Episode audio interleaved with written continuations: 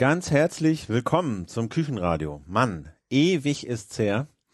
Aber es gibt einfach einen Sack voll Arbeit, äh, der verrichtet werden will, auch gerade in dieser Sparte Internetkommunikation. Äh, Wir sind ja mit einigen Küchenradio-Mitgliedern dabei, ein neues Projekt in, in die Welt zu setzen, nennt sich dersender.org, wenn ihr mal reingucken wollt. Äh, also der Plan ist da, ein genossenschaftlich finanziertes ähm, Radio-Video-Projekt auf die Beine zu stellen, einen Sender, dersender.org. Äh, wie gesagt, ist in der Mache, ist äh, in der Vorbereitung auf ein Crowdfunding. Jedenfalls, da fließt gerade viel Zeit rein und deswegen war zuletzt wenig Zeit fürs Küchenradio machen. Aber das ändert sich jetzt wieder. Ich habe gerade ähm, heute zwei richtig interessante äh, Termine für nächste Woche festgezurrt. Weiß noch nicht, wann ich das veröffentliche, aber das, ähm, da habe ich mich schon ewig drauf äh, gefreut. Und das ist jetzt eingetütet. Und jetzt ist hier ein ähm, immer gern gesehener Gast. Dankeschön. Äh, Martin Delius. Hallo. Ganz herzlich willkommen. Äh, Du äh, warst hier schon mal, wir haben es gerade nochmal nachgeguckt, vor zweieinhalb Jahren. Ja. Am äh, 27. November 2012 und äh, zu dem auch heutigen Thema, nämlich äh, Berlin, Brandenburg international. Du bist der Vorsitzender des Untersuchungsausschusses im Berliner Abgeordnetenhaus in dieser Sache. Und das ist jetzt schon, wie gesagt, so lange her. Damals hatte der Untersuchungsausschuss gerade seine Arbeit aufgenommen. Jetzt sind zwei Jahre rum und das ist mal wieder Zeit, ein Update zu machen, weil auch ich, ehrlich gesagt, so ein bisschen den Überblick verloren. Wie geht dir das? Äh, ich versuche nicht den Überblick zu verlieren. Also ich meine, ich habe da ja eine Aufgabe, ich werde ja auch für bezahlt, den Überblick zu behalten.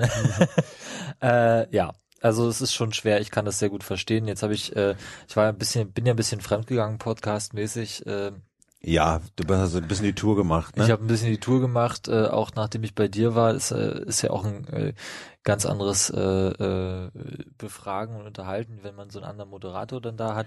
Wie, wie ist denn, erzähl doch mal so ein bisschen, wie ist denn das mit so, äh, fragen dann nicht alle dasselbe? Nee, nee, nee, nee. Also ich, wenn ich jetzt äh, Werbung für fremde Podcasts machen darf, Ja, dann, na los, äh, klar, das- logisch. Äh, nee, ich war ja bei äh, Vrind, äh, Ja, bei bei, Holgi. Holgi. Holgi, genau, Holger Klein, ähm, der ja genau wie du auch Radiomoderator ist, ähm, aber einfach einen ganz anderen Fragestil hat und den äh, ganz andere Dinge äh, interessieren. Und das hat man dann auch bei den initialen äh, Podcasts gemerkt, also sowohl bei dir als auch äh, bei Holgi, dass da andere Inhalte rausgekommen sind. Das ist ganz interessant für die, äh, die sich da nochmal einhören wollen. Hab ich zumindest so empfunden, dass es sehr spannend ist und mit dem habe ich jetzt irgendwie, glaube ich, vier oder fünf Folgen gemacht. Ah ja, okay, genau. in den so zweieinhalb. Jahren Ja, und okay. jetzt äh, sind wir halt mal wieder dran mit einem Follow-up. Genau, aber äh, für die, die das jetzt nochmal, äh, die sie hier die Lücken haben und was kriegen die bei Holgi, was habt ihr da besprochen, was, inwiefern, was ist anders? Ich glaube, auch wenn wir heute fertig sind, äh, aufgrund der äh, näher zusammenliegenden Termine bin ich mit Holgi einfach ein bisschen genauer, also ein bisschen äh, dichter. Dichter, Also, genau. in, an, ansonsten ähm, regen wir uns mit Holgi ganz äh, viel über die Berliner Politik im Allgemeinen auf. Das ist dann immer so ein bisschen äh, rundrum äh, und nicht so themenscharf. Ähm, ansonsten auch ganz lustig. Ja, Genau. Also dann ist das hier eher mal so, das ist ja auch interessant, dass äh, ein wahrscheinlich anderthalb, zwei Stunden Podcast eher eine kompakte Zusammenfassung darstellt und Ja. wer sozusagen Näheres wissen will und Genau. Gefallenschenkel, der kann äh, bei Vrind mal vorbeischauen und sich äh, mit ähm, Martin die Folgen anhören. Genau, genau, genau. Die hat auch, die hat auch einen eigenen, äh, oder diese Reihe hat einen eigenen Link sogar inzwischen bekommen, weil immer so viel gefragt wurde, wo sind denn jetzt die Folgen? Ja. Also es äh, kannst du, ist ja auch ein Hinweis an Ja, dich. nee, nee, nee, du- genau. Ko- Also, also kann man selber rein und wir packen das auch in die, in die, in die Shownotes dann. Ähm, ja, schön. Dann fangen wir doch mal an. Also ich meine, ich muss ehrlich sagen, ich habe es gesagt, so ein bisschen den Überblick verloren. Kannst du mal äh, so eine Executive Summary für, für einen Einstieg geben? Irgendwie, wo würdest du so in fünf Sätzen beschreiben, wo seid ihr gerade? Was ist Stand der Dinge? Also wir sind immer noch bei der Ursachenaufklärung, äh, als wir angefangen haben, beziehungsweise als wir gepodcastet haben und der äh, Untersuchungsausschuss gerade lief, ging es ja um den Urschleim. Ja, ging ja um äh, was ist Anfang oder Mitte der 90er Jahre passiert, warum sollte der Flughafen da gebaut werden, wo er gebaut wurde. Ähm, das haben wir und andere Urschleimthemen, das haben wir abgeschlossen Anfang 2013 dann und haben auch ein äh, Buch rausgebracht als Piratenfraktion. Also mein Referent und ich haben zusammen ein Buch geschrieben. Ähm, unten bleiben in Anlehnung an das äh, oben bleiben äh, von S21 kann man sich äh, auf Wikipedia äh, oder so runterladen. Ähm, damit ist dann abgeschlossen, was ähm, allgemein als der Urschleim dieses Projektes bezeichnet wird bis zur Planfeststellung. Inzwischen sind wir dann über was ist ähm, innerhalb der Flughafengesellschaft passiert, ähm, was für Änderungen gab es am Projekt, wie haben die sich ausgewirkt, da können wir auch gleich gerne nochmal zu kommen, weil das ein großes Problem tatsächlich war und ist an diesem äh, äh Was Projekt. jetzt konkret? Na, Nutzungsänderung nennt sich das. Ja. Also äh, Ach so, dass immer so Nachforderungen kamen. Äh, genau, wo kamen die her? Genau. Und wer hat die, wer hat die dann eigentlich initiiert und wer hat die beschlossen und was gab es da für Stellungnahmen dazu? Ja. Aus dem technischen Bereich war das überhaupt machbar und hat man das trotzdem durchgedrückt? Das ist also das ist Zusammenfassung. Äh, es war nicht ohne weiteres machbar, man hat es trotzdem getan und hatte dann den Salat, um äh, es ganz kurz zu machen. Ähm, wie ist Controlling organisiert gewesen und äh, jetzt organisiert äh, und wie hat sich das entwickelt? Hat man dann nachgesteuert oder eben nicht? Auch wieder Zusammenfassung, man hat nicht, äh, was zu dem Problem und äh, dem Problem geführt hat. Äh, dann den Aufsichtsrat natürlich, das hatten wir äh, damals am Anfang noch gar nicht ähm, so äh, im Bild.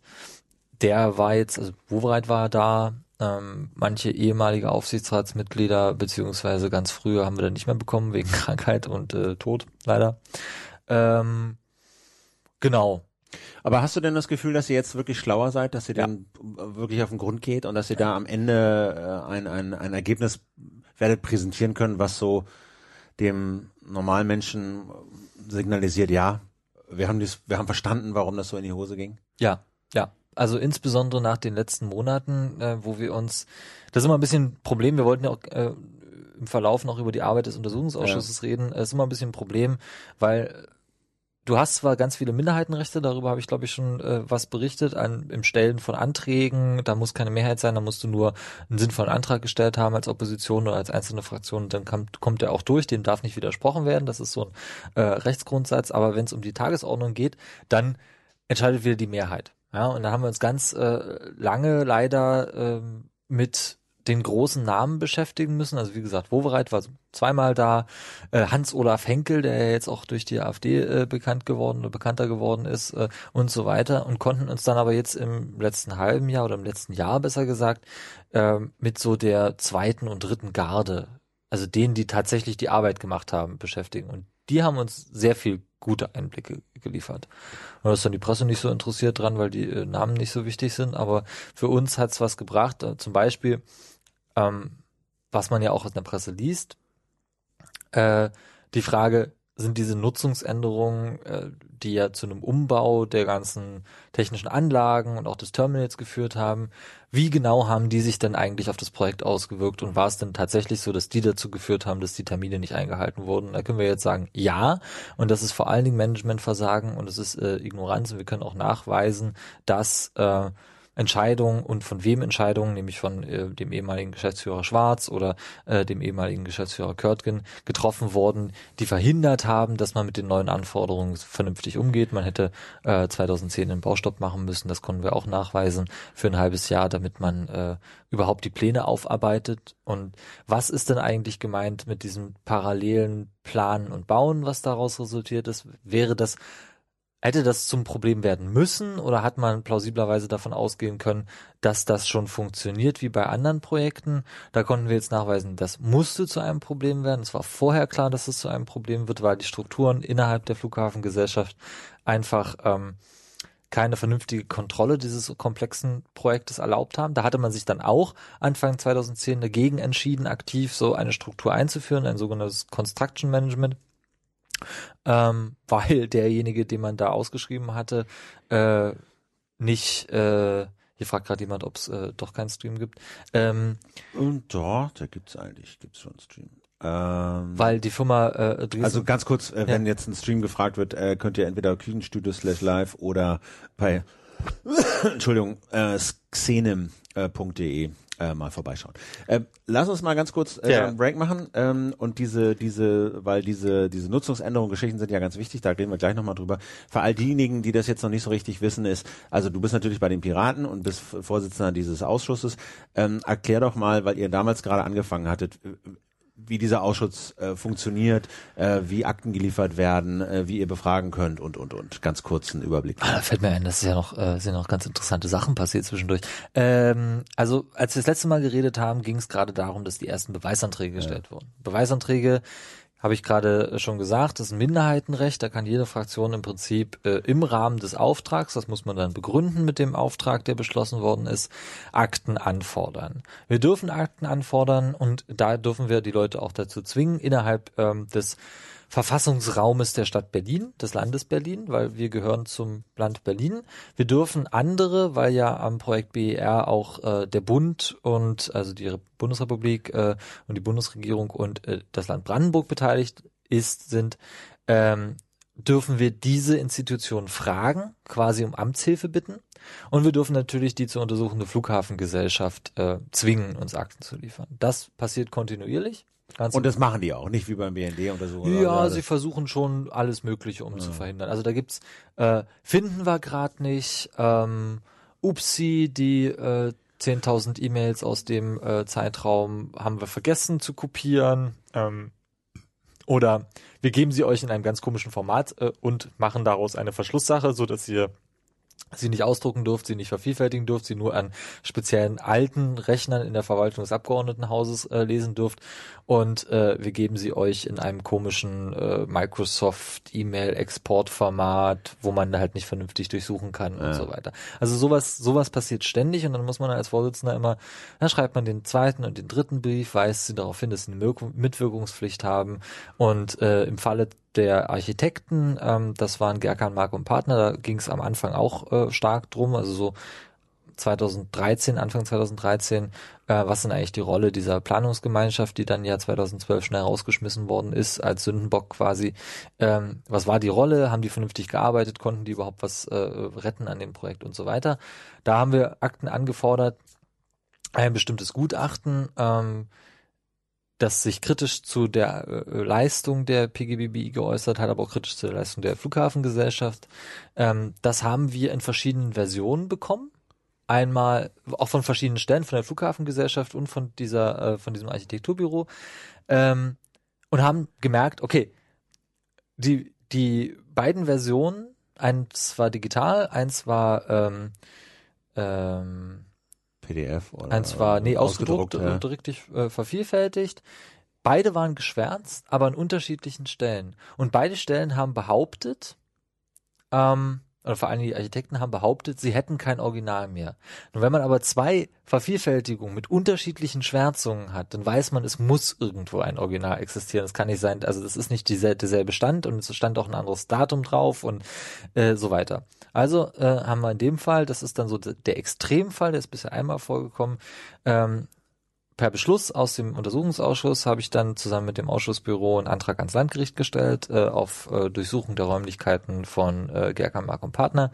Das hat eine ganze Weile gedauert, ähm, weil man dann auch nochmal Rücksprache halten musste. Das äh, Landgericht hat äh, unsere Argumentation vollständig äh, recht gegeben und gesagt, ja, natürlich, ähm, die Akten müssen rausgegeben werden und wenn sich da, so, dann haben wir angefangen mit dem äh, LKA Berlin und dem LKA Hamburg, weil es da zwei Niederlassungen gibt, ähm, eine Aktion zu äh, konzertieren, waren ganz vorsichtig, sind erstmal mit einer kleinen Truppe äh, dann an einem bestimmten Tag äh, sowohl in Berlin als auch in Hamburg in den Beräumlichkeiten aufgetaucht, Durchsuchungsbeschluss, so, jetzt mal alles liegen lassen, können sie uns denn nicht die Akten geben.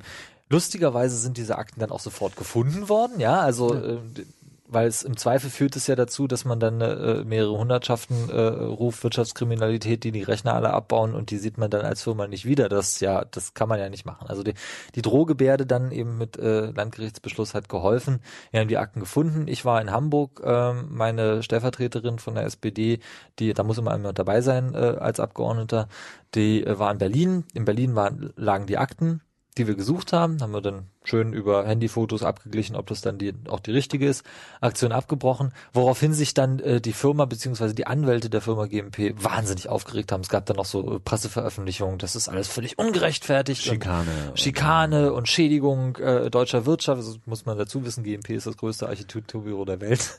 Also das sind nicht irgendwie irgendwer, ja, die haben dann auch so eine hübsche Hundertschaft an Anwälten losgeschickt äh, und den ähm, vom Kammergericht dann das Landgericht verklagt, äh, weil die hätten niemals, ähm, also quasi so eine Art Revision, die hätten niemals äh, ihrer Meinung nach diesen Beschluss treffen können. Das hat sich auch eine Weile hingezogen und am Ende haben wir Recht bekommen, also das Landgericht auch mit der Entscheidung Recht bekommen, bis auf die Privaträumlichkeiten des äh, äh, Namensgebers äh, Gerkan, der direkt auf dem Grundstück in Hamburg neben der Niederlassung seine eigene äh, Villa hat. Da waren wir aber gar nicht drin, insofern war das nicht betroffen. So, das ist der Extremfall und dazwischen gibt's halt alle möglichen Methoden, irgendwas zu verschleiern. Und hast du das Gefühl, das wird äh, so weit genutzt, dass das schon an Obstruktion grenzt oder ist das einfach nur das Übliche und man fühlt sich unnötig ausgebremst ein bisschen? Ah, Es ist schwer, d- eine Motivation zu begründen, also eine Motivationslage irgendwie zu unterstellen und die dann auch zu begründen. Da halte ich mich immer äh, zurück. Die Flughafengesellschaft war äh, bis vor kurzem, inzwischen ist es ein bisschen besser geworden, auch mit einer, es gibt ja jetzt eine neue, mit dem neuen äh, Chef in 2015 gibt es ja jetzt auch eine neue Strategie der Offenheit und äh, Transparenz, äh, die ich sehr gut finde. Und die sich auch niederschlägt. Die hat sich dann äh, auch in der Arbeit mit dem Untersuchungsausschuss Okay. niedergeschlagen, aber ansonsten war das natürlich immer ein Dorn im Auge und man hat sich äh, zumindest stur gestellt. Ja. Und äh, Sturheit kann ich da auch und Renitenz kann ich da auch unterstellen, das ist eindeutig. Also wenn man äh, wegen derselben Frage, äh, die man äh, im Schriftwechsel nicht beantwortet bekommt, den dritten Brief schreiben muss und beim, beim dritten Mal und dann auch mit äh, einem, einer Stichelei in der Presse, äh, weil man gefragt wird, kommt dann endlich die Antwort, dann fragt man sich auch, warum nicht gleich beim ersten Mal. Okay, gut. Und jetzt frage ich mich natürlich immer, ihr kriegt ja ja Berge von Akten, ne? Ja. Wie behält man da im Alltag so den Überblick? Ähm, du wirst es wissen, du bist ja auch äh, durch eine Journalistenschule gegangen, Recherche, investigative Recherche, Aktenplan machen, gucken, äh, Netzwerke äh, dokumentieren zwischen Personen, Ereignissen und äh, Unterlagen. Unser Aktenplan, wir für jede Fraktion hoffe ich. Jede Fraktion führt einen eigenen. Wir haben einen äh, sehr umfangreichen, wo wir auch nochmal einen extra Mitarbeiter haben, der sich explizit darum äh, kümmert, auch so vermeintlich unwichtige Akten in den ganzen Bergen auch zu lesen und äh, da nochmal so einzelne Sachen rauszufinden und auch äh, zu überprüfen. Ähm, ja, und dann muss man die halt durchgehen. Dann hat man halt eine Liste aus Ereignissen, eine Liste aus Personen, die man im Zweifel querreferenziert. Äh, wenn da ein Zeuge rankommt, dann äh, sucht man sich halt zunächst mal alles mit dem Namen, alles mit der äh, Firma äh, oder mit dem Teilprojekt, mit dem er betraut war oder sie. Habt ihr das komplett digitalisiert oder ist das? Nein, nein, nein, nein, nein. Das sind schränkeweise, äh, Papier. zimmerweise Papier. Ähm, Und wie, wie also wie, wie, wie behältst du den Überblick? Wenn du jetzt sagst, da kommt XY, Maya Schulze, äh, gib mir mal alles, was, was den betrifft. Du kannst natürlich nie sicher sein, dass du alles hast. Du Ja. hast aber schon eine gewisse Systematik ja auch. Also die, man möchte immer annehmen, es gibt mehr Systematik in Berliner Verwaltung, wenn man gerade die Senatskanzlei, die ja hauptsächlich damit äh, betraut äh, ist mit dem Projekt, äh, dann äh, um so eine Herausgabe der äh, Akten zu den Aufsichtsratssitzungen fragt, dann denkt man sich, naja, die müssten ja eine Systematik haben. Haben sie nicht. Also das ist auch das große Problem in Berlin bei der Einführung der E-Akte. Es liegt nicht daran, dass man technisch nicht dazu in der Lage ist oder nicht willens ist, sondern dass man keine Akte hat. Also es gibt das analoge Standard, den analogen Standard gibt es schon nicht und das merkt man dann auch. Also muss man sich eine eigene Systematik basteln. Und das ist wahnsinnig anstrengend. äh, Das macht hauptsächlich auch äh, mein Mitarbeiter, unsere Mitarbeiter. Ähm, und daran muss man sich langhangeln, die muss man vervollständigen, regelmäßig. Okay. Wie viel Arbeit verbringst du in der Woche mit diesem Ausschuss? Ja, immer noch den Großteil. Ich bin jetzt ähm, seit einem Jahr auch Fraktionsvorsitzender, das heißt, äh, da muss ich auch ein bisschen Abstriche machen.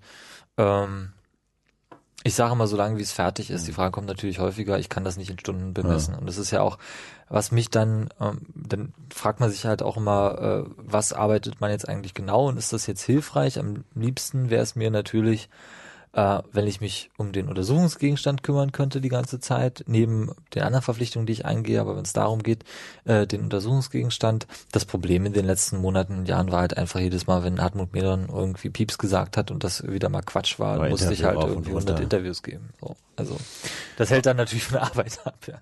Okay, kommen wir mal zu den Inhalten. Also ähm, du hast du hast beschrieben, also ein großer Faktor, über den wir letztes Mal auch geredet haben, das war dieses Problem, dass der Flughafen geplant wurde. Ja. Es gab Pläne, es wurde angefangen zu bauen Mhm. und dann kam, ich weiß nicht in welchem Rhythmus, aber doch mehr oder weniger regelmäßig Planänderungen, Änderungswünsche, mehr Flächen für Geschäfte, weniger Flächen für, weiß ich nicht, Transportbänder und, und, und, und, und. Ja, auch richtig substanzielle Umbauten oder Umbauvorschläge, also sogenannten Ebenenschiff, da hat man die Besucher und also die äh, äh, Arrival und und äh, Departure Ströme umgeleitet, äh, da hat man die Ebenen, auf denen die geleitet werden, äh, getauscht. Ich meine, wer von den Zuhörerinnen und Zuhörern öfter fliegt, der kennt das, dass man irgendwie oben ankommt und unten äh, losfliegt. So, das hat man äh, aufgrund von verschiedenen Nutzungsänderungen, zum Beispiel sogenannten Doppelstockbrücken für die großen Flugzeuge, äh, die man dann übereinander andocken kann, ähm, oder eben die äh, A380-Brücke, musste man diesen Ebenen-Shift machen, sonst hätte es mit dem Konzept nicht mehr funktioniert. Muss ja auch alles sicherheitstechnisch abgenommen werden. Ähm, und das sind die großen Änderungen. Da äh, gibt's auch noch die Erweiterung zum ursprünglichen Plan im Hochbau, also dass man diese, äh, was man jetzt aus den Bildern kennt, es sieht ja ein bisschen aus wie ein U. Ursprünglich war ja dieses Gebäude, dieses äh, Terminal gar nicht äh, geplant wie, wie ein U, sondern eher so, ein, naja, so eine Hantel. Ja, in der Mitte das dicke Ding, das Hauptterminal und dann eben zwei Satelliten. Und ähm, es war relativ früh, so Ende 2009, äh, Anfang 2010, klar, dass man äh, auch mehr haben möchte, mehr äh, Gates. Und dann baut man halt dieses U äh, vollständig. Das ist sicherlich keine, das ist eine Nutzungsänderung, die ist völlig sinnvoll, ja. Und viele dieser Nutzungsänderungen sind auch völlig sinnvoll gewesen. Manche kommen halt von den Airlines, die äh, vorgegeben haben, einen Bedarf zu haben oder ein, ja, das immer sehr interessant, auch die Aussagen zu hören. Ähm, das lief nach dem Motto, na, wenn ihr das noch macht, dann überlegen wir uns auch stärker, uns zu engagieren. Ja, dann ist der noch attraktiver. Obwohl nachweislich äh, weder die Lufthansa noch irgendeine andere größere äh, Airline außer Air Berlin wirklich ein Interesse an diesem Standort äh, gehabt hat, jemals. Also da irgendwie ein großes Drehkreuz rauszumachen, das Engagement am Standort Berlin über die sowieso stattfindenden Bedarfe auszubauen. Das ist der einzige Kunde, der immer gesagt hat, dass sie auch für den neuen Flughafen investieren, ist Air Berlin und wie es denen gerade geht, das ist allgemein bekannt. Das heißt, dass der Flughafen hatten auch ein Kundenproblem und war da relativ früh schon auch über die öffentliche Debatte unter Druck. Da ist der Name Rainer Schwarz ganz wichtig, weil der als ähm, nicht technischer Geschäftsführer, sondern als Sprecher der Geschäftsführung für diesen Bereich Aviation, also auch Kundenakquise äh, und überhaupt äh, zuständig war und äh, über den ganz viele Änderungswünsche der Airlines auch gekommen sind. Der hat die auch vertreten, der hat die auch äh, im Jahr 2010 äh, bei zum Beispiel den doppelten äh, Fluggastbrücken und äh, dem Ebenenschiff, der da notwendig wurde, äh, gegen die technische Leitung äh, vertreten und ist durchgesetzt, auch vom Aufsichtsrat, der musste das dann ja beschließen, ähm, hat, das äh, konnten wir in den äh, im letzten halben Jahr in den Befragungen immer wieder nachweisen, ähm, so, sowohl in Aussagen als auch in, in Protokollen, äh, Gegenstellungnahmen aus dem Controlling, aus der Objektüberwachung im Bereich Planung zu, das dauert dann länger. Ja, also das nicht, nicht immer, das kann man nicht machen. Und im seltensten Fällen, das kann man nicht machen, weil technisch lösbar ist das fast mhm. immer mit genügend Geld und genügend Zeit. Ähm, aber das führt zu Problemen bei der Terminlinie und beim Kostenrahmen. So.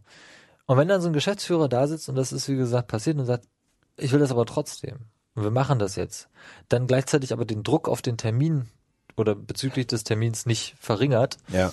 ähm, führt es dazu, dass ganz komische Aktionen gemacht werden. Also bis hin, dass man dann gesagt hat, äh, als die Planer ankamen, sagt, ja, okay, ihr habt jetzt diese Nutzungsänderungen. Und es gab dann auch für verschiedene externe Gutachter, wie zum Beispiel Dresden Sommer, diese Construction Manager, die dann 2010 wahrscheinlich, das konnten wir nicht nachweisen, aber mutmaßlich deswegen auch rausgeschmissen wurden, die gesagt haben, diese Nutzungsänderungen führen dazu, dass ihr 2011, damals gab es den alten Termin ja noch, 2011 auf keinen Fall fliegen werdet. So, äh, das wollte man nicht hören.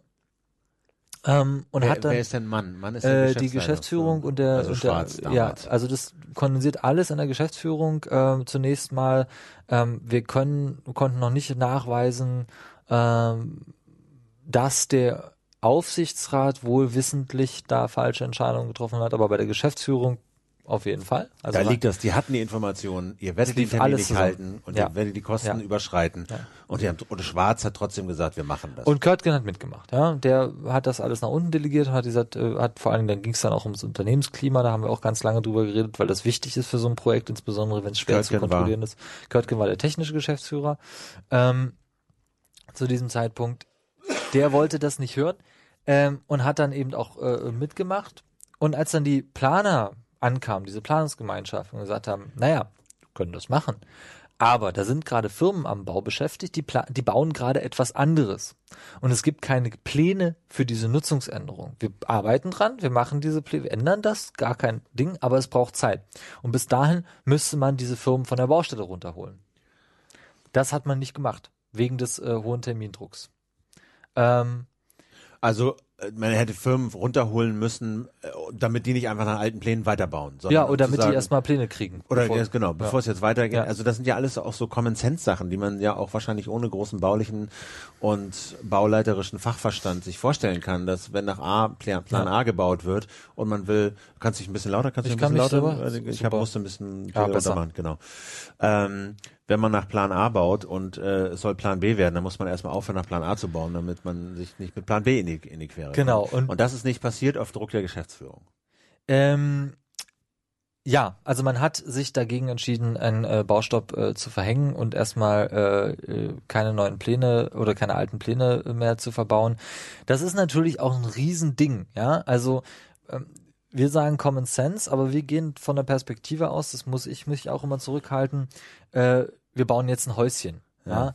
ja? Äh, bei so einem riesigen Projekt, da sieht nicht jeder alles. Und die selten, also wie gesagt, es fehlten ja auch die Strukturen, die dafür ange ausgelegt waren, alles zu sehen und äh, kontrollieren zu können.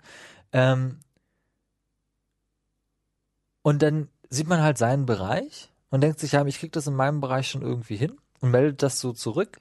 Wenn aber niemand da ist, der alle Bereiche sich anguckt und sagt, okay, es ist in allen Bereichen irgendwie kritisch und vor allen Dingen terminkritisch, was da passiert. Also Umplanung, wir müssen jetzt mal eben warten und die einzelnen kleinen Umplanungen, die können wir dann so nach und nach einpflegen, aber das zieht sich alles nach hinten raus.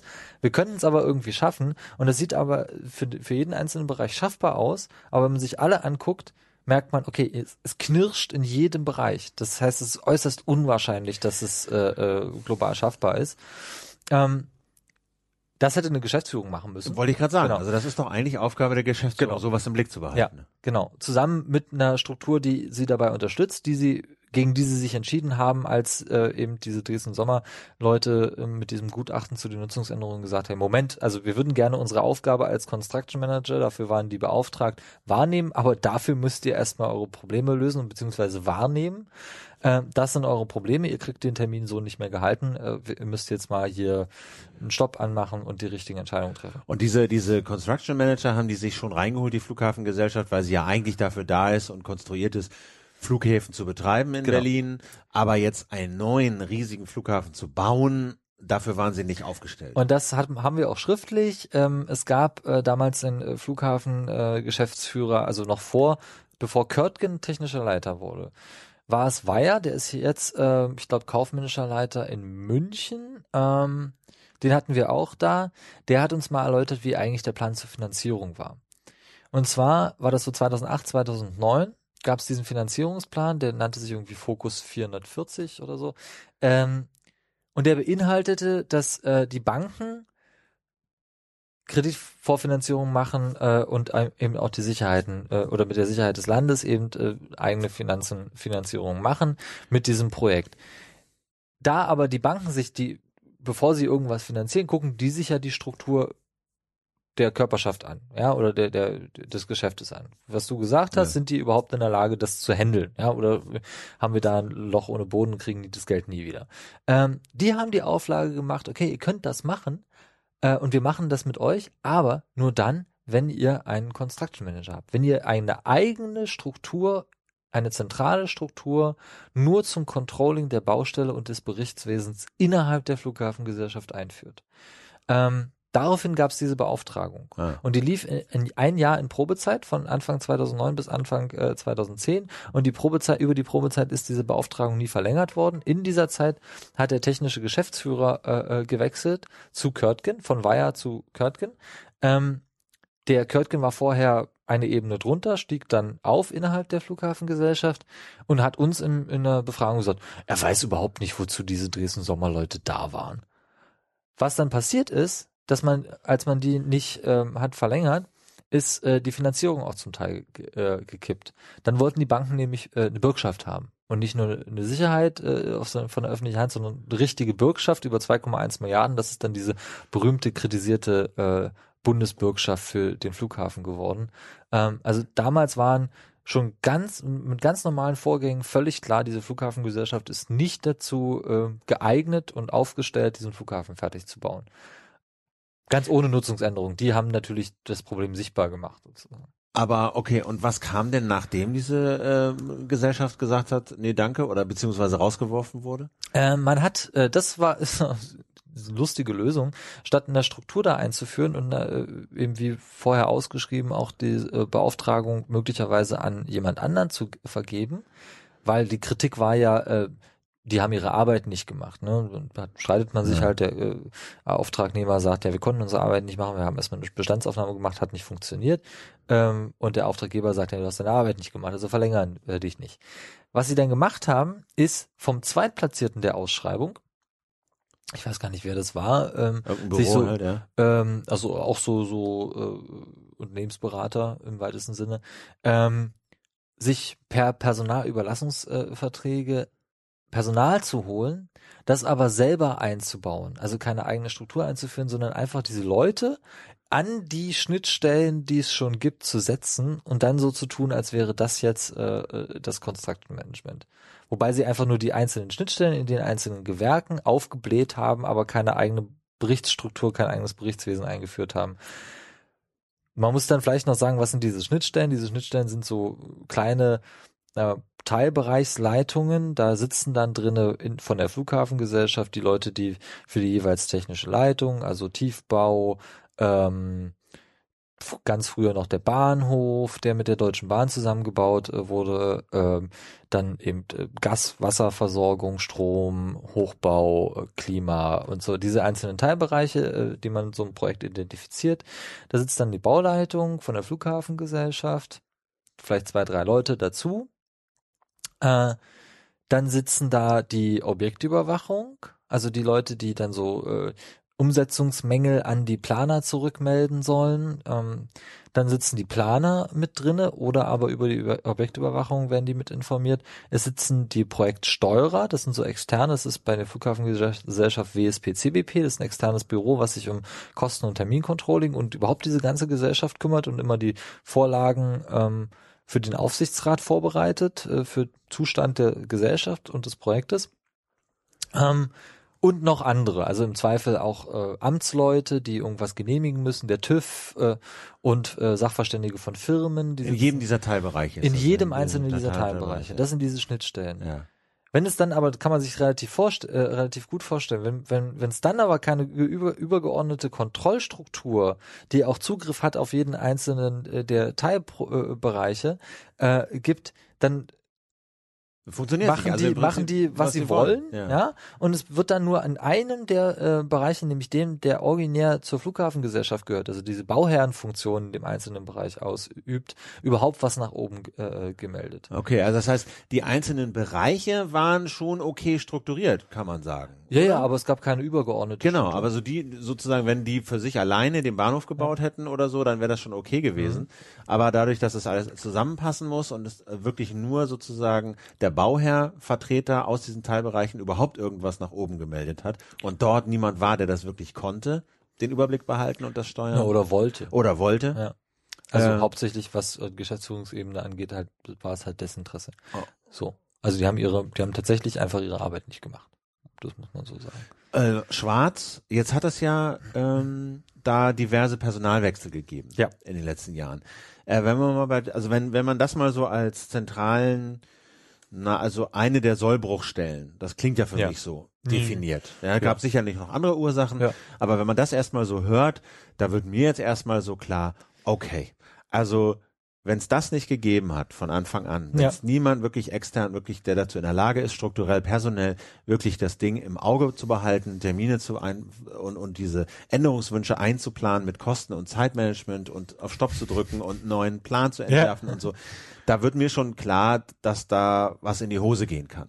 So, äh, und wenn die zentrale Funktion von Geschäftsführung eigentlich da wäre, das zu machen und der Schwarz es nicht getan hat, der wurde ja dann rausgeworfen, dann kam oder ist zurückgetreten. Sehr spät wurde Sehr spät. Wann, ja. war, wann war das? Anfang 2013. So.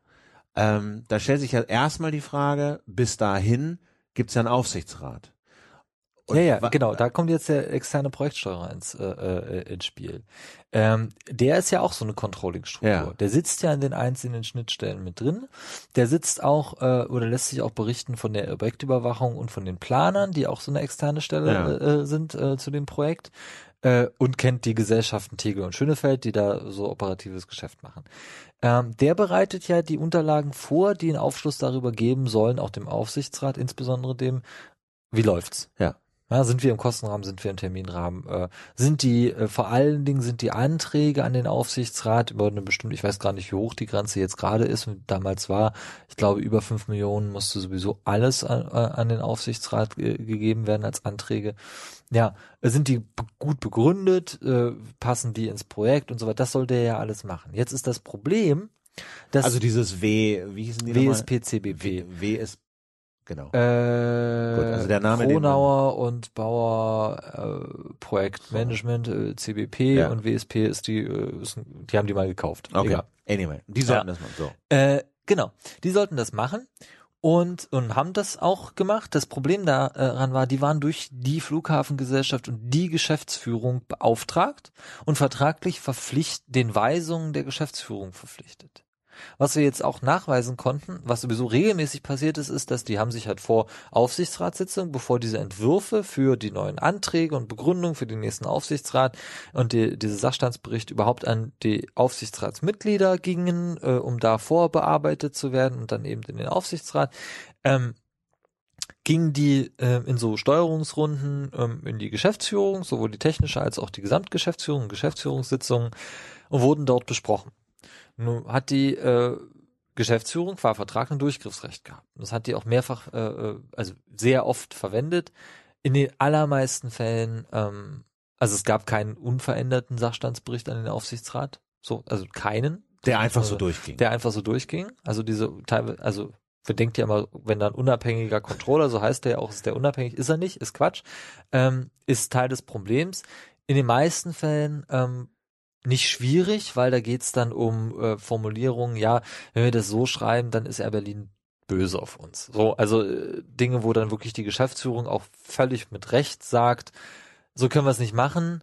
Wir müssen das ein bisschen verklausulieren, aber es kommt trotzdem die Information rüber. Es gab dann aber bezogen auf das Projekt regelmäßig auch Änderungen, was die Bewertung dieser berühmten Terminpfade äh, und äh, Risiko, äh, also Ris Risiko meint immer äh, eine Geldsumme. Ähm, wie hoch ist das Risiko äh, für dieses Budget und jenes Budget? Ähm, wie hoch ist die Eintrittswahrscheinlichkeit, dass dieses Risiko auch eintritt? Also wie hoch ist die Wahrscheinlichkeit, dass wir in den nächsten im nächsten halben Jahr nochmal 10 Millionen in dieses Budget reintun müssen, weil es passiert irgendwas? So, das sind ja die Dinge, die die gemacht haben. Äh, und es wurde von Seiten der Geschäftsführung regelmäßig und auch schon in einem frühen äh, äh, Erarbeitungsstadium äh, dieser Berichte Einfluss darauf genommen, wie denn das Risiko bewertet wird zum Beispiel oder wie hoch denn die, die Beschleunigungskosten für irgendwelche Maßnahmen äh, sind. Das ist teilweise dokumentiert. Darüber, da, das machen wir jetzt nicht. Da kann man sich im Einzelfall wirklich mal äh, genau angucken, äh, welche Änderungen da sinnvoll waren, welche nicht. Das Problem, und das fing immer dann an, wenn es ähm, und einmal können wir es nachweisen, wenn es wirklich besonders eng geworden ist, wie zum Beispiel Anfang 2012, tritt dann wirklich zutage, wenn äh, ein Assistent des technischen Geschäftsführers, den Namen sage ich jetzt nicht, weil das ist untere Ebene, da braucht man nicht äh, so Datenschutzgrundsätze, aber ähm, des technischen Geschäftsführers Körtgen an den äh, verantwortlichen Steuerer bei WSP CBP kurz vor einer vor der ähm, Übergabe der Unterlagen an den Aufsichtsrat äh, sagt, ich möchte diese und diese oder der der Chef möchte diese und diese Formulierung anders haben. Das nicht begründet und das quasi als Anweisung reingibt. Und in den äh, E-Mails, die uns vorliegen und die äh, sind auch durch Aussagen äh, bestätigt, geht, ging es genau um diese kritischen Terminpfade. Da ging es um eine Formulierung, die im, im Zweifel äh, eine Ampel von äh, Gelb auf Rot gestellt hätte. Also genau diese Informationen, die notwendig gewesen wären, frühzeitig eine, eine, eine Bremse, eine Handbremse äh, äh, zu betätigen und zu sagen, okay, äh, der 3.6.2012 klappt nicht mehr, wir müssen jetzt äh, mal einen neuen Termin finden. Kann man sagen, dass der, dass, dass die Geschäftsführung den Aufsichtsrat vorsätzlich getäuscht hat? Naja, vorsätzliche Täuschung äh, bedeutet einen Vorsatz, äh, eine, ein unlauterer, äh, ein unlauteres Motiv. Jetzt werde ich jetzt Ja. strafrechtliches, strafrechtliche Begriffe halte ich mich immer mit zurück. Aber es ist auf jeden Fall so, dass es keine sachliche Begründung für diese Änderung gab. Es sei denn, Ähm, und die ist ja dann nicht sachlich, aber äh, die Begründung wäre, äh, dass man den Aufsichtsrat nicht über das wahre Ausmaß der, des Desasters informieren wollte. Das ist so aus dem, was ihr jetzt seht, der einzige Grund, die einzig mögliche Motivation, so Ja. eine E-Mail abzuschicken. Ja, ja. Ja. So, das ist, äh, es konnte uns auch keiner widerlegen. Wie gesagt, wir haben die alle da. Es hat, das war Teil dieser E-Mails, die da zufällig gefehlt haben, wo wir nur wussten, dass sie gefehlt haben, weil wir von der anderen Seite, es gibt ja E-Mail, hat ja mal einen Sender und einen Empfänger. Wir haben natürlich beide äh, äh, gefragt, also sowohl die Steuerer als auch die Flughafengesellschaft. Und dann haben wir halt gemerkt, okay, aus irgendeinem Grund sind bei den Projektsteuern viel mehr E-Mails äh, von auch gerade diesem Personenkreis aus dieser Zeit, Anfang 2012, äh, da als bei der Flughafengesellschaft. Hm, komisch. Ja, und dann äh, konnten wir das so auch äh, rausarbeiten, haben noch Unterlagen bekommen und haben die dann da gefunden. Okay, und dann kann man sagen, in welchem Umfang diese, sagen wir mal, sehr fundamentalen Änderungswünsche stattgefunden haben, die sozusagen dem Aufsichtsrat wirklich offensichtlich ja ein falsches, über einen langen Raum, falsches Bild von der Lage auf der Baustelle gegeben haben? Ne, die Änderungen waren dann nicht mehr so für das Bild verantwortlich. Ja. Also die Änderungen sind sicherlich, ähm, die sind immer passiert, also das muss man auch Ja. dazu sagen. Ähm, die fundamentalen Änderungen waren so 2010. Da wird in der Öffentlichkeit gerade von Seiten der Flughafengesellschaft gerne mit diesen Pavillons äh, nach EU-Verordnungen äh, argumentiert. Die waren aber nie das Problem. Das sind wirklich so Anbauten, die auch klar, die muss man anschließen an die Gebäudetechnik und an den Brandschutz, aber das ist nicht, die sind auch noch nicht fertig, die wären auch zur Eröffnung nicht fertig gewesen. Äh, die EU-Verordnung dazu, die ist, gibt's auch noch nicht, die ähm, hätten nicht, das war nicht das Problem. Ähm, das, ja, was ist die Frage? Die Frage ist ja, ähm, woran hätte jetzt der Aufsichtsrat äh, sehen können, dass es nicht funktioniert? Und der hätte das sehen müssen, tatsächlich an diesen, und das wäre die einzige Möglichkeit gewesen, an diesen Controlling-Berichten, wenn die wahrheitsgemäß äh, äh, berichtet hätten darüber, dass auf der Baustelle ständig Mängelanzeigen, äh, also Mängelanzeigen, die kann man aus verschiedenen Gründen machen. Einmal, weil die Firma äh, XY irgendeine Planung nicht richtig ausgeführt hat, nicht das richtige Bauteil verwendet hat oder was billigeres oder was weiß ich. Oder man kann sie machen, und das ist äh, regelmäßig passiert, weil die Planungen nicht mit dem, äh, mit dem Ist-Zustand der Baustelle übereingestimmt haben. Das heißt, dann schreibt man eine Mängelanzeige an die Planung und sagt, äh, kannst du mir bitte mal sagen, was jetzt richtig ist? Und das ist in sehr, sehr großer Stückzahl passiert.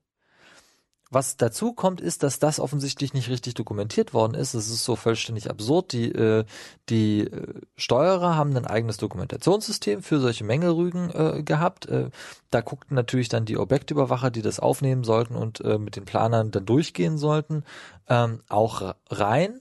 Da ist aber kaum etwas dokumentiert worden.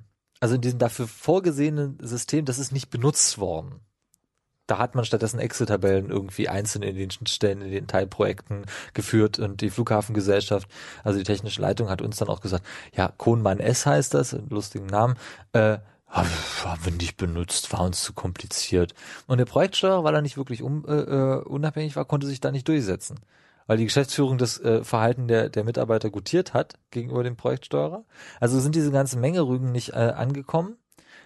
Und die äh, Objektüberwachung Mängelrügen angekommen bei den Projekt bei, den Objektüberwachern Überwachern. und bei den Projektsteuerern dann auch. Die Oh hätten nein. das ja sehen müssen. Ja, oh mein Gott, hier unglaublich viel. Wir müssen jetzt der Geschäftsführung und dem Aufsichtsrat empfehlen, äh, da mal Ruhe reinzubringen, äh, die und die und die äh, Teilbereiche äh, dann Baustopp zu verhängen. die Also nicht nur, Absagen. dass ihre, äh, ihre Berichte an den Aufsichtsrat in wesentlichen Teilen verändert wurden, Ja. sondern die, der Humus oder das Rohmaterial, aus Ja. denen die ihre Berichte erstellt Ja. haben, war, War schon unvollständig. unvollständig Ja. und lückenhaft, weil sie einfach nicht wussten, was genau schiefläuft und in welchem Umfang Planung und Ist-Zustand der Baustellen nicht übereinstimmen. Genau. Und die, äh, es gibt so, gibt irgendwann aus 2000, ähm? Anfang 2011, da war es, da gab es schon den neuen Termin in, äh, im Juni 2012. Chaotisierte alles so vor sich hin, ja, seit 2010 äh, wurde ja immer, das ist ja so eine Kaskade, ja, du baust auf Bauen, äh, auf gut Glück und dann stimmt da die Plan, dann wird sie hinterher angepasst, nicht und dann ist schon die nächste Firma auf der im selben Quadratmeter mit was anderem beschäftigt und so weiter. Ja. Äh, Und 2011 gibt es so eine ähm, Aussage aus der Geschäftsführung, ich weiß nicht, ob es in einem Protokoll war oder in so einer Korrespondenz, äh, das können wir jetzt nicht mehr ändern. Da wird jetzt halt eben äh, auf der Baustelle während des Baus geplant. Also hat man angewiesen, die Planer und die Objektüberwachung auf die Baustelle zu gehen und im Prinzip zu gucken, was wird da gerade gebaut und dementsprechend die Pläne so anzupassen, wie das da gerade gebaut wird. Damit das alles Termin nicht noch passt. Damit man eben nicht in die Verlegenheit kommt, äh, äh zu stoppen. Und kannst du da ein Beispiel nennen, äh, was da deswegen in die also Hose gegangen ist? Was ich immer als Beispiel nehme, weil es äh, erstens in der Presse äh, gut diskutiert wird und sehr plastisch ist und zweitens sich tatsächlich von 2008 Anfang Hochbau bis heute durchzieht und insbesondere auch noch äh, zweifelhafte Firmen daran beteiligt sind, über die wir heute diskutieren, äh, ist dieses äh, Kabelverlegen. Es ist ja so, das ist völlig richtig dargestellt, auch in der Presse, eines der wenigen technischen Dinge, die völlig richtig dargestellt werden. Äh, man hat da jetzt Kabeltrassen, die sind zu eng und viel zu voll.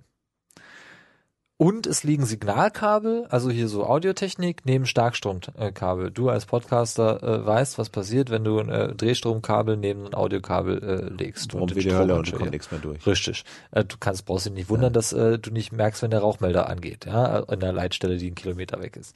Ähm, so, das ist das sehr plastische Beispiel äh, dafür, was passiert, wenn du gleichzeitig baust und planst, beziehungsweise deine Pläne nicht anpassen kannst äh, aufgrund anderer Gegebenheiten. Da äh, hat sich das Brandschutzkonzept geändert für dieses ganze Gebäude. Das bedeutet, Kabel müssen woanders hingelegt werden, weil die äh, Brandschutzmauern äh, andere sind, weil die Besucherströme andere sind, weil das Raumkonzept sich geändert hat und so weiter und so fort. Das baut ja alles aufeinander auf.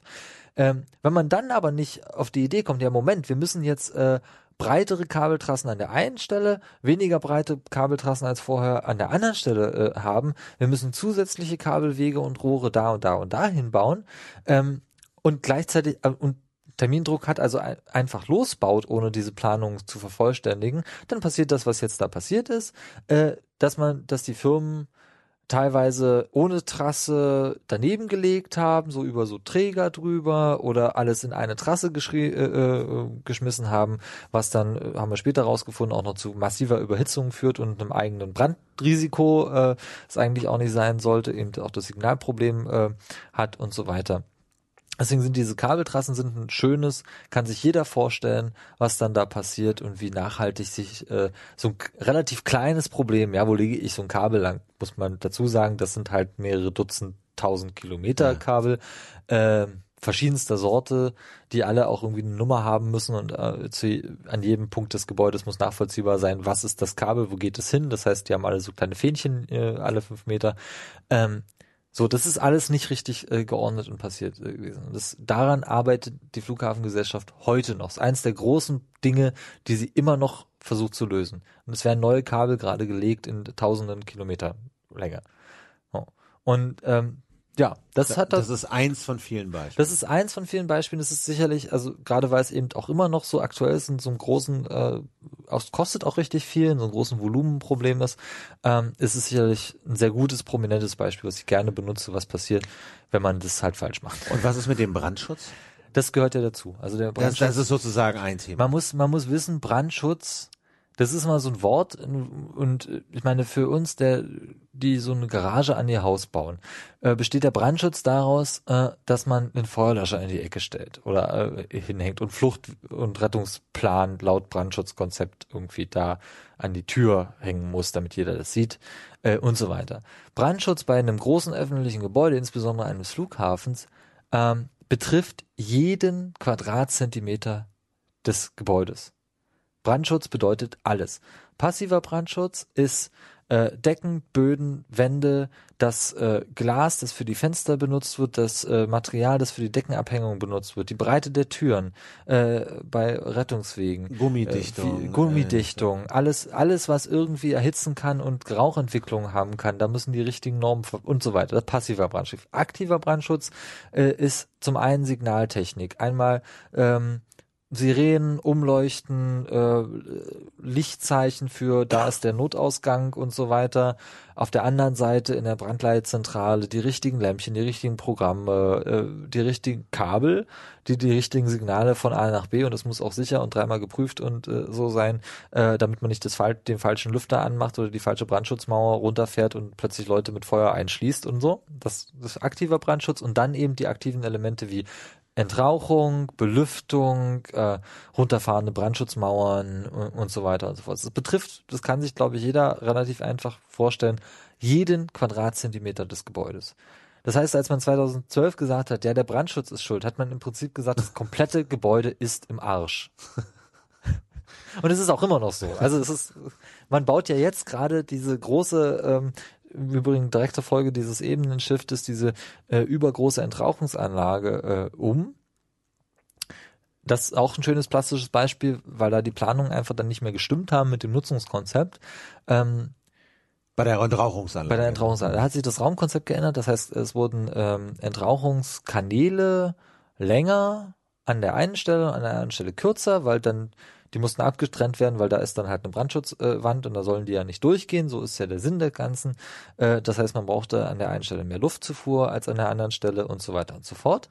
Ähm, das hat dazu geführt, dass die Anlage andere Nutzungs- äh, oder andere äh, bauliche Anforderungen bekommen hat. Ab einer bestimmten Länge, äh, wenn man äh, das gleiche Luftvolumen einsaugen will, braucht man andere äh, Rotoren, man braucht andere Brandschutzklappen. Ähm, das ist diese berühmte Steuerungsproblematik. Mit dem ursprünglichen Konzept hat man es so machen können und auch technisch durchgerechnet äh, und auch abgenommen für die Planung, äh, dass ein An- und Ausschalten reicht. Wir schalten den Teil der Anlage an, dann saugt das ab und gleichzeitig schalten wir die Belüftung an, so dass äh, Frischluft nachkommt, dass kein Vakuum entsteht. Ähm, mit der neuen Anlage, die dann eben so äh, on the fly umgebaut wurde mit dem Ebenenshift, äh, reicht das nicht mehr. Da braucht man regelbare Zuströmungen, die gar nicht eingebaut sind. Also die, da sind einfach Bauteile nicht vorhanden, die man jetzt braucht, damit das funktioniert, ohne dass die äh, Entrauchungsrohre implodieren, was das Problem war. Es passiert zu viel Druck, zu wenig Nachströmung. Geht nach innen. Ja. So. Also. Okay. Okay, du also, siehst ein bisschen so aus ja, nee, der nee, nee, Kopf aber, na, ja, aber man kriegt schon einen ganz, ganz plastischen, ähm, ganz plastische Vorstellung, weil das ja so ein komplexes System ist. Ja, und das ist ja wie, ähm, ne, das ist, macht es ja so kompliziert, dass du, dass es eben nicht wie in einem Haus ist, so wo du, wenn du in deinem Haus schon mal rumgebaut hast und angefangen hast, ach, jetzt steht die Wand da, mache ich mal eine Tür rein. Ja. ja. Und wenn du das einmal gemacht hast und gesehen hast, was alleine da schon Ja, da gehen auch Kabel. ja, da Das sind dann ist- auf einmal ein Kabel und dann musst Ja. du das oben rüber und Genau. dann hast du aber die tragende Wand und alleine was in Ja. so einem heinen Haus an, an einem Rattenschwanz an Problemen da dran hängt, wenn du irgendwas anders machst, als es im Plan steht und was da rum impräsiert wird, kann man sich vor ungefähr, also wahrscheinlich nicht vorstellen, aber man kann erahnen, man kriegt ein Gefühl Also dafür. ich kann mir das nicht vorstellen. Ich kann halt nur, äh, das ist, wie man Physikstudium äh, verlässt man irgendwann auch den, daher kann ich das nur irgendwie erzählen, verlässt man irgendwann den Pfad des äh, Vorstellbaren. Ja. Da kann man nur noch mit Abstraktionen arbeiten und mit äh, Zeichnungen das oder Ding ist, Zahlen. der Flughafen ist so ein bisschen was wie der Urknall. Oder wie, oder wieder das, das Ende des Universums. Ganz so wichtig irgendwie sollte man diese Baustelle auch nicht nehmen, aber es geht so in ähnliche Dimensionen irgendwie, ne? Und was bei mir jetzt Stand der Dinge so als Zwischenbilanz ist, ähm, es hat diese zahlreichen Änderungswünsche gegeben, die meistens eingespeist wurden über die Geschäftsführung. ja. Das kann man Oder so, den, Au- also es gab auch aus dem Aufsichtsrat dann so, aber ja. aber von meistens, oben herab, meistens durch die Geschäftsführung Ja. eingespeist. Ähm, äh, die hat es aus politischen Gründen durchgedrückt, die hatte den Termindruck. Es gab externe Controller, äh, die äh, aber Nicht kontrollieren konnten? Noch nicht kontrollieren konnten, weil die das Rohmaterial, die, die Rohinformationen nicht bei ihnen ankamen und weil sie der Geschäftsführung unterstellt waren, auf deren Änderungswünsche eingehen mussten und die einbauen mussten in den Berichten an den Aufsichtsrat. Richtig. Jetzt hätte man ja überstehen können, okay, der Aufsichtsrat, der wusste ja, dass diese externen Controller, sagen wir mal, den Aufsichtsrat unterstellt waren. Die kannten ja die Mechanismen nämlich an, dass die im Prinzip gar nicht so richtig strukturell in der Lage waren, ihnen völlig unabhängige und ungeschminkte Berichte Das ist aber vorzulegen. so üblich. Ah, Das, das, ich kritisiere das. Es ist, äh, ich bin auch mal gespannt. Es wird jetzt ganz viel gearbeitet an dem Problem, wie Deutschland Großprojekte macht, weil es funktioniert ja nicht und das stimmt auch. Wir sind da äh, anderen äh, europäischen Nationen weit hinterher, was irgendwie die Struktur, äh, eine Aufgabenverteilung äh, von öffentlichen äh, Bauvorhaben angeht. Äh, da bin ich gespannt, wie dann sich so der Diskurs entwickelt, ob man jetzt endlich davon abrückt. Meiner Meinung nach müsste man solche Controller halt durch den Aufsicht bzw. die Gesellschafterversammlung, also die Eigentümer der Flughafengesellschaft bet, äh, beauftragen, ähm, durch einen das wäre dann so eine Art Staatsvertrag. Die Parlamente sagen hier, das sind die Controller und die kommen halt von extern, gucken auf die Geschäftsführung drauf und sind schlussendlich nur den Gesellschafter verpflichtet und die sitzen im Aufsichtsrat oder haben eine eigene Versammlung. Ähm, das ist meiner Meinung nach unbedingt notwendig für solche äh, Projekte, insbesondere wenn mehrere Gesellschafter daran beteiligt sind, die eigene Interessen verfolgen. Berlin, Brandenburg und der Bund in dem Fall. Äh, ist aber nicht Usus. Also ist auch in der Vergangenheit nicht so gemacht worden. Insofern, die haben sich schon an Schema F gehalten. Wenn, das geht aber davon aus, dass die anderen Bereiche auch funktionieren. Ich werfe WSP, CBP als Controller nicht vor, dass sie Mist gebaut haben. Sehr gut, sie hätten, was hätten sie machen können? Sie hätten halt irgendwann an die Presse gehen können und sagen, äh, geht so nicht. Holla die Lo, geht ja, alles nicht. so, ja. wer macht das schon? Ja. Ja, also das äh, Okay. kann keiner erwarten. Insbesondere nicht, wenn man irgendwie zehn Jahre an diesem Projekt äh, drin ist und da wirklich richtig Manpower drin steckt. Äh, großes Geschäftsfeld.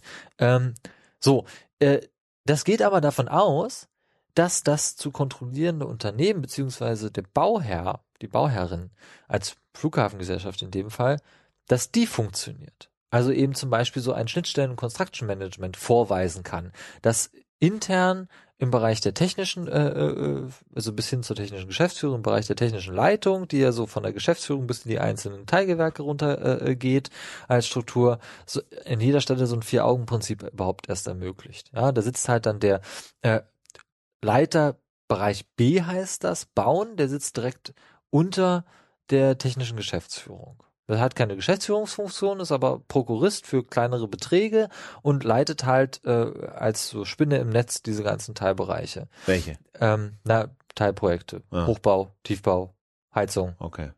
Ja, TGA, okay.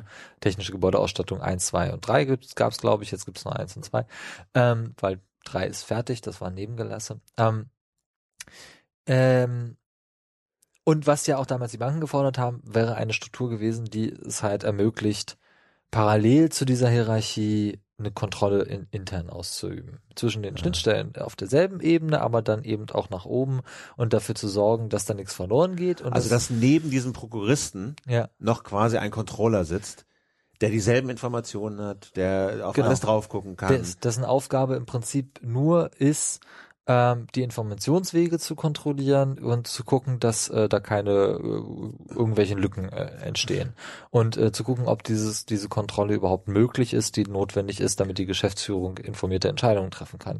Das würde sich bis oben hinziehen, sowas in einem normalen Unternehmen, das als Bauherr auftritt, hoch und hochtief hätte, hätte sowas, weil die bauen ständig solche Dinge ähm, schon eingebaut in ihre äh, in ihre Personalstruktur. Äh, das würde dann aber auch es wesentlich schwerer machen für die Geschäftsführung und wie gesagt, bewusste Täuschung will ich ja gar nicht Ja. unterstellen, das müsste ein Gericht machen, wegzugucken, sich nicht zu interessieren für das, äh, was da, da gerade der Bereichsleiter B äh, äh, sagt. Oh, Moment, Nutzungsänderung. Äh, na, weil die ja auch den Controllern berichten müssten. Und die Controller äh, hätten ja auch, müssten ja auch eigene Berichtspflichten an die, also die, die, das Construction Management, Begriffe richtig verwenden, das Construction Management müsste ja auch an die äh, Controller berichten. Das heißt, du hättest auf jeden Fall immer eine Stufe mehr oder eine, einen Player mehr, der intern in der Flughafengesellschaft äh, drauf guckt und hier schreit, weil es sein Auftrag ist, wenn irgendwas nicht richtig Ja. läuft.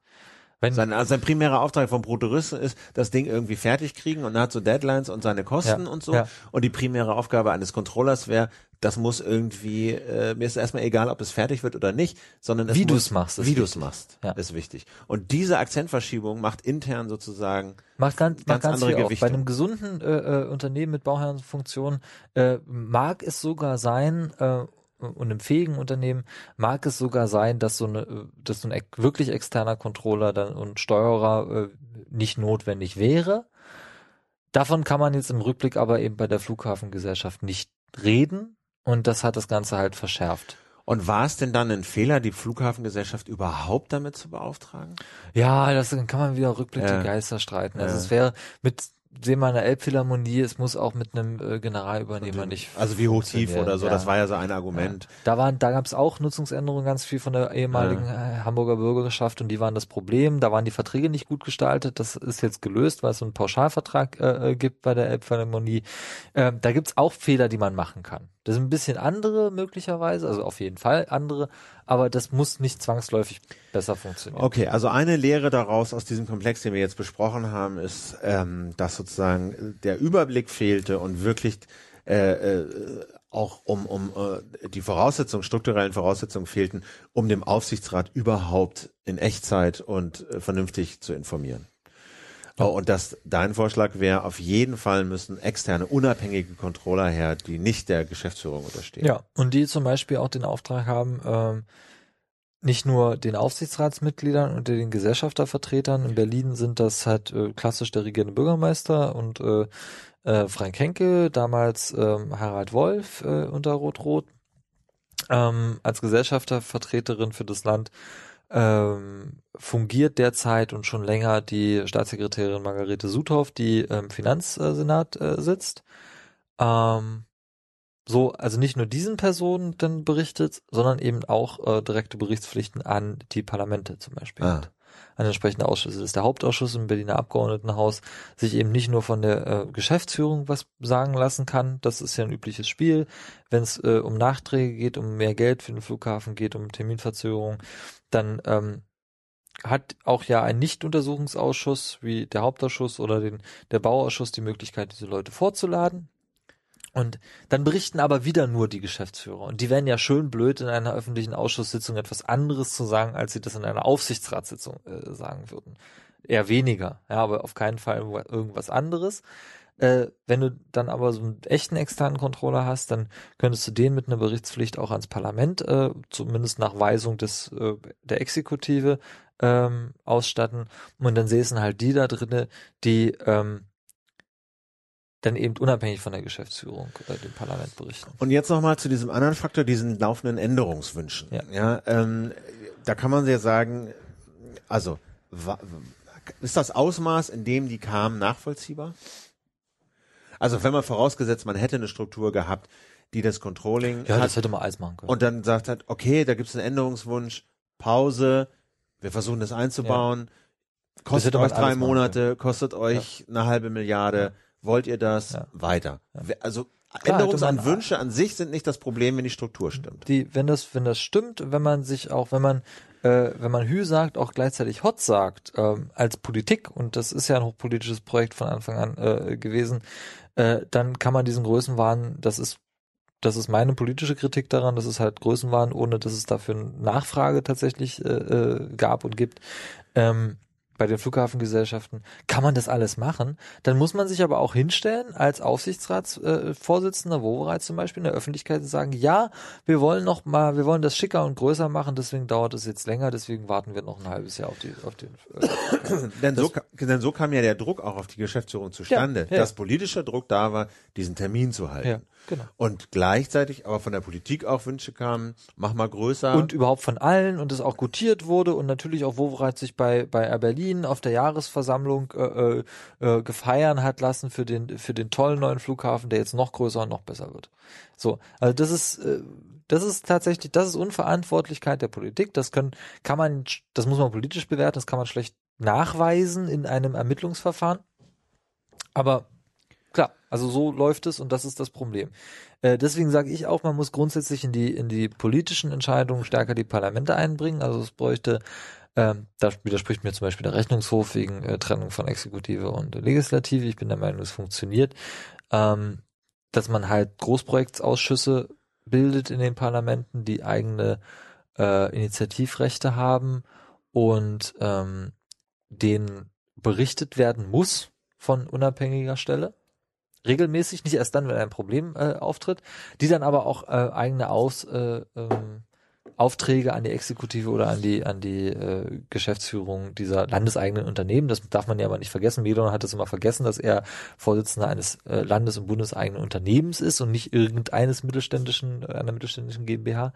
Ähm, genau. Und sowas könnte dazu führen, dass die politische Verantwortung auf mehr Schultern verteilt wird, es einen Diskurs über die Auswirkungen von politischen Entscheidungen gibt, der wesentlich stärker auch in der Öffentlichkeit, also kontrollierbarer stattfindet, als ähm, Wahlkampfreden eines regierenden Bürgermeisters.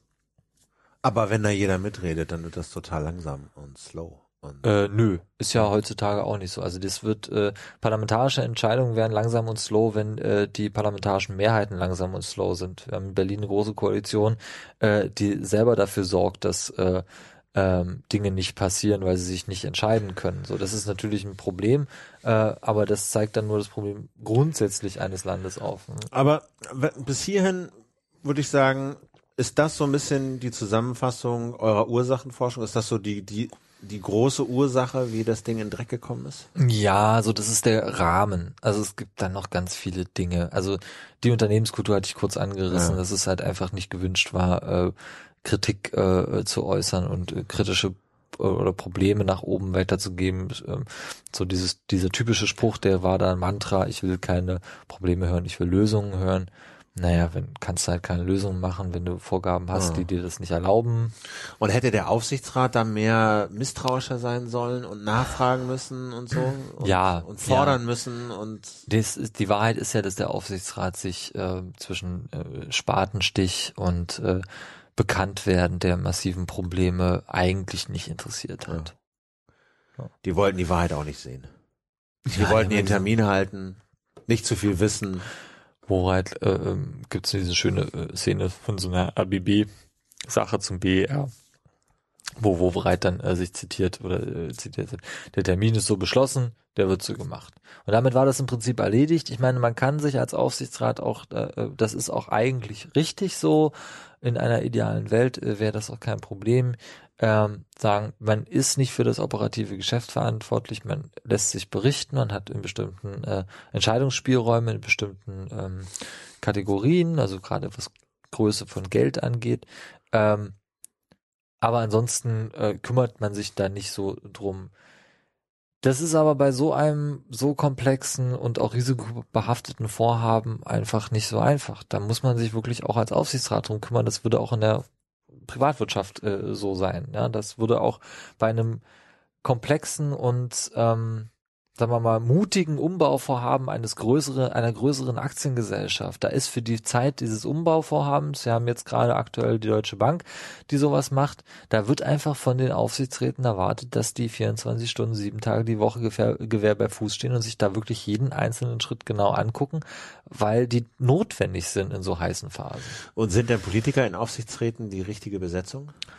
Mal so, mal so. Also äh, ich habe da keine harten Gefühle. Ich bin der Meinung, die Leute müssen äh, Zeit haben. Also nicht Ja. in 50 Aufsichtsräten qua Amt sitzen. Und ähm, was halt noch so ein Punkt ist, womit ich ein Problem habe, dass es üblich ist, dass Exekutivvertreter wichtige Funktionsstellen in Aufsichtsräten übernehmen nach Aktiengesellschaftsrecht, ist es so, dass der Aufsichtsratsvorsitzende eine besondere Stellung hat, er eher informiert wird über Probleme, eigene Weisungen tätigen kann an die Geschäftsführung in einem bestimmten Rahmen und so weiter. Ähm, die müssen haftbar zu machen sein. Jetzt sind Exekutivvertreter, ein regierender Bürgermeister ist als regierender Bürgermeister haftbar zu machen. Also das Amt, was eine politische Entscheidung ist. Aber für die allermeisten äh, äh, Fälle nicht die der äh, Klaus Wowereit. Weil du kannst jemanden für seine Amtsausübung nicht privat haftbar machen, es sei denn, er hat tatsächlich irgendwie Geld äh, geklaut. Ja, also das ist klar, also wenn er sich irgendwie am Amt äh, vergangen hat. Aber für falsche Entscheidungen oder für unplausible Entscheidungen, äh, äh, für goldene Wasserhähne, ähm, wenn sie noch da sind, ja, dann ist es ja keine Veruntreuung, dann sind die ja noch da, der Gegenwert ist da, äh, kann man sie höchstens politisch haftbar machen, abwählen oder oder so, aber nicht äh, privatrechtlich zur Haftung ziehen. Für solche Funktionsstellen bin ich der Meinung, dass insbesondere bei landeseigenen Unternehmen und bei öffentlichen Unternehmen allgemein und bei Großprojekten äh, auf jeden Fall Privatpersonen mit einer ordentlichen Bezahlung, mit einer eigenen Versicherung, mit einem eigenen äh, privaten Haftungsrisiko äh, äh, Risiko, ähm, diese Funktionsstellen ausführen, ausfüllen sollten. Also, dass der Aufsichtsratsvorsitzende im gewissen Maß auch haftbar gemacht werden könnte. Genau, dass er als Person wie in normalen Aktiengesellschaften und und äh, Da ist das so, ich kenne mich da nicht aus. Ist wie- das so, ja? Ja, ja. Du bist als, du hast ja auch einen, ähm, als Aufsichtsrat hast du ja ein, ähm, du hast immer den gesamtgesellschaftlichen äh, Mehrwert beziehungsweise die gesamtgesellschaftliche Problematik im Blick zu halten. Also du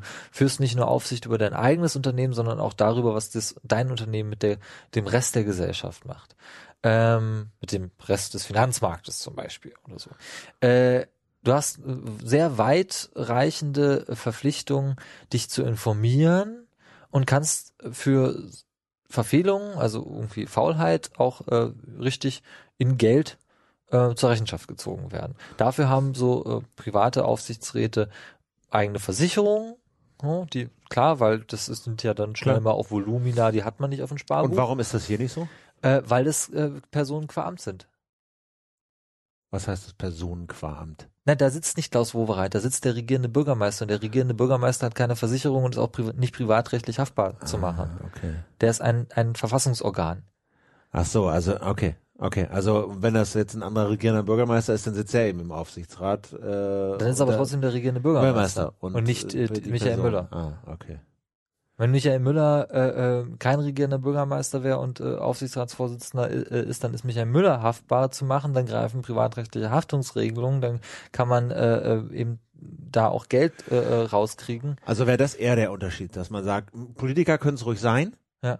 Das, äh, weil nur weil es ein Politiker ist, ist er nicht automatisch ein schlechter Aufsichtsrat. Ist auch diese, diese Experteritis, die ja. Ja. dann immer mit einhergeht, Ja. da halte ich auch gar nichts von, weil es gibt, es gibt, es ist kein Ausbildungsberuf und kein Studienberuf, äh, Aufsichtsrat zu ja, sein. man kann, das kann jeder, kann jeder gut oder schlecht machen.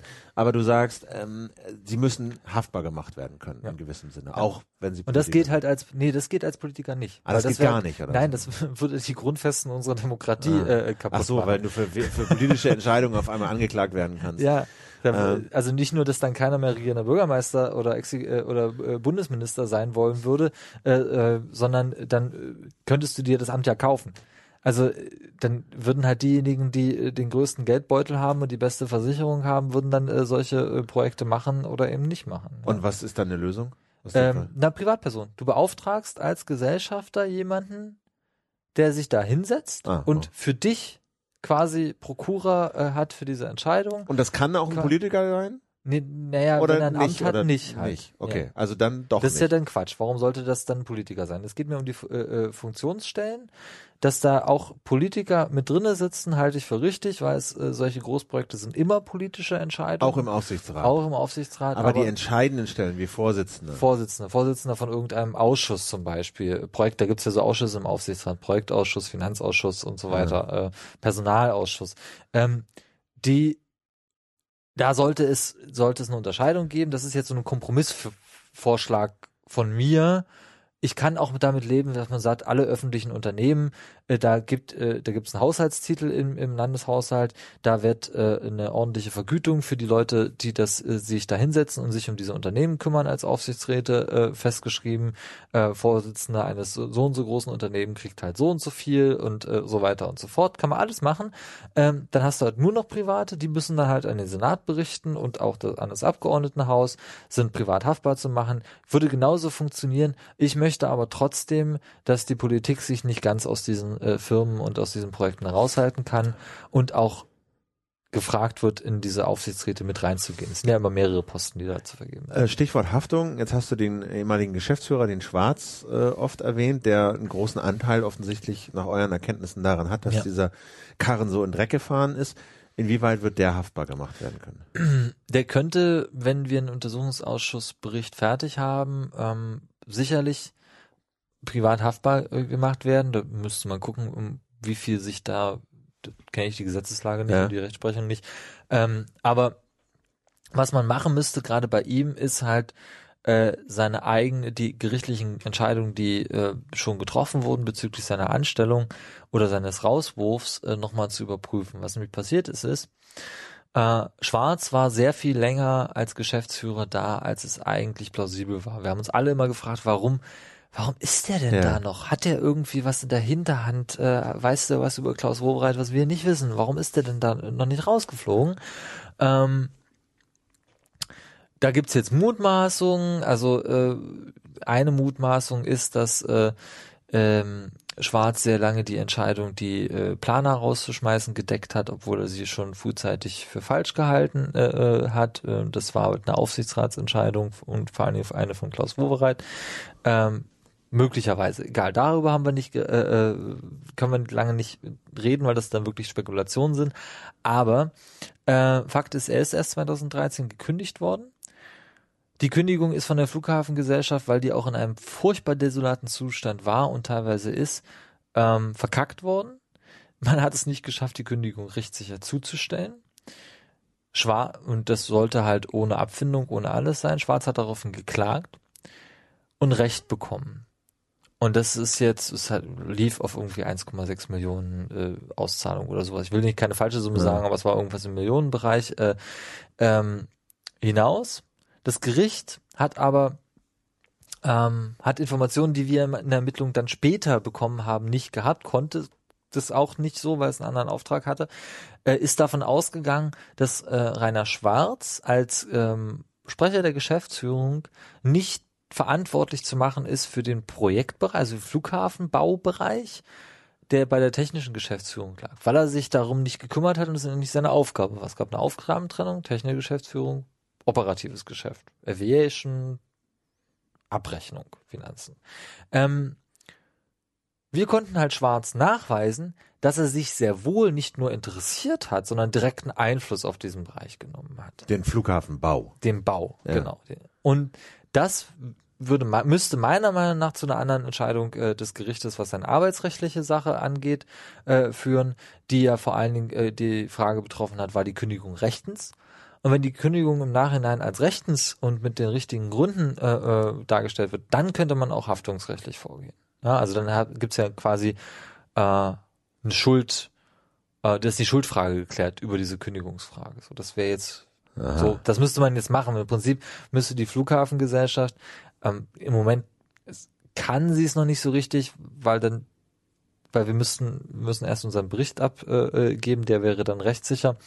Könnte auch einen Zwischenbericht in diesem einen äh, Fall machen. Egal.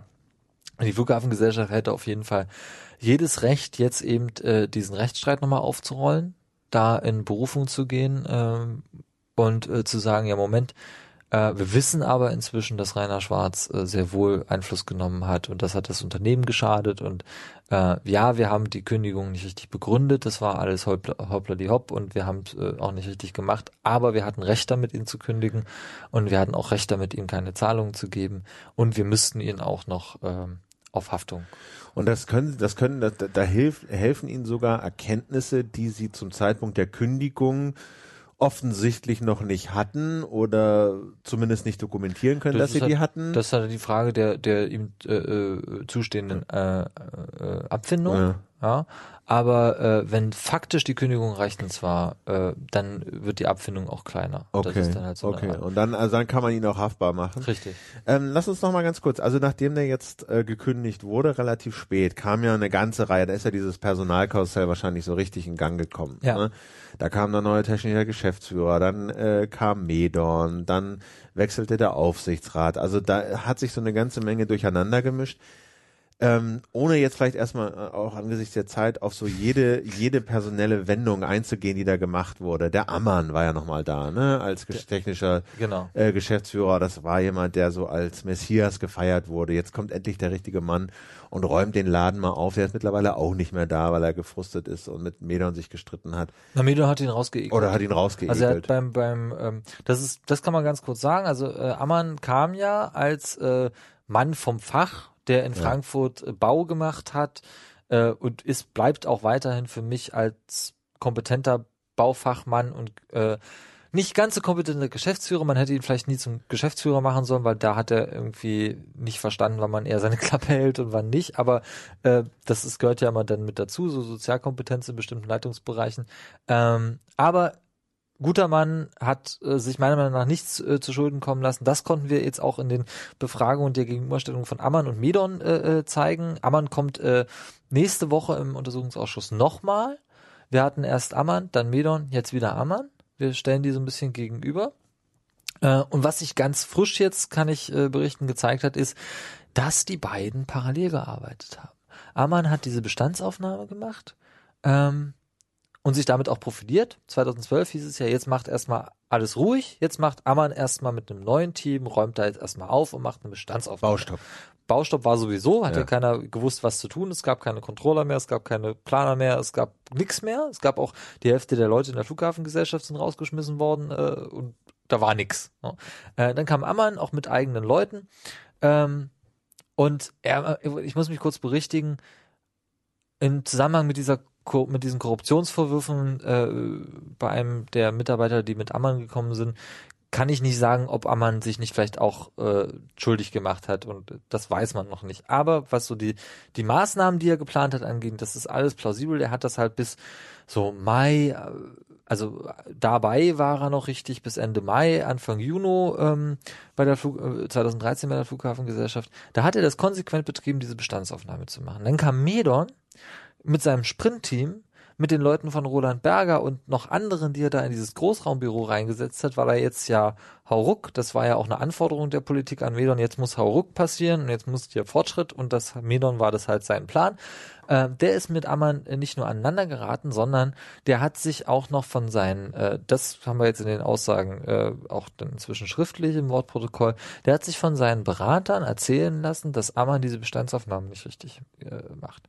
Wir haben aber dicke, wirklich dicke Gutachten über diese Bestandsaufnahme, also so auch Ergebnisgutachten zur Bestandsaufnahme, wo der ganze Prozess erklärt wird, wo genau die Anforderungen, die Medon selbst an seine eigene, der hat es nicht so genannt, der hat auch eine Bestandsaufnahme, musste man, weil man wusste ja nicht, was passiert ist, ähm, der hat es nur nicht so genannt, an seine eigene Bestandsaufnahme äh, gestellt hat und die Roland Berger ihm diktiert hat, hat, die, hat Ammann vorbildlich mit seinem eigenen Team erfüllt. Das heißt, da haben zwischen, also ab Anfang 2013, als Sprint und Medon anfingen, haben ungefähr haben fast ein halbes Jahr größere Teile der Flughafengesellschaft vollständig parallel gearbeitet. Und das ist Also Ammann hat eine Bestandsaufnahme gemacht, Medon hat das eine gemacht. Sprint-Team hat eine gemacht, Ja. genau. Das Team Ammann hat eine gemacht. Das, äh, das hat Medon dann zurückgefahren, indem er äh, sukzessive die Leute, die Ammann geholt hat, rausgeschmissen hat äh, und ähm, das Sprint-Team das Ganze übernommen hat und Ammann war dann halt irgendwann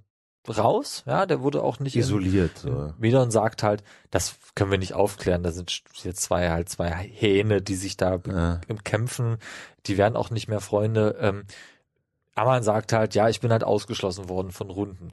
Medon sagt halt, ja, er hätte doch jederzeit kommen können. Äh, er, wollte er nicht mehr irgendwann. Äh, kriegst du nicht Ja. aufgelöst, haben aneinander vorbeigearbeitet, äh, bis es dann dazu kam, dass Medon äh, beim Aufsichtsrat beauftragt hat äh, oder beantragt hat, Ammann rauszuschmeißen.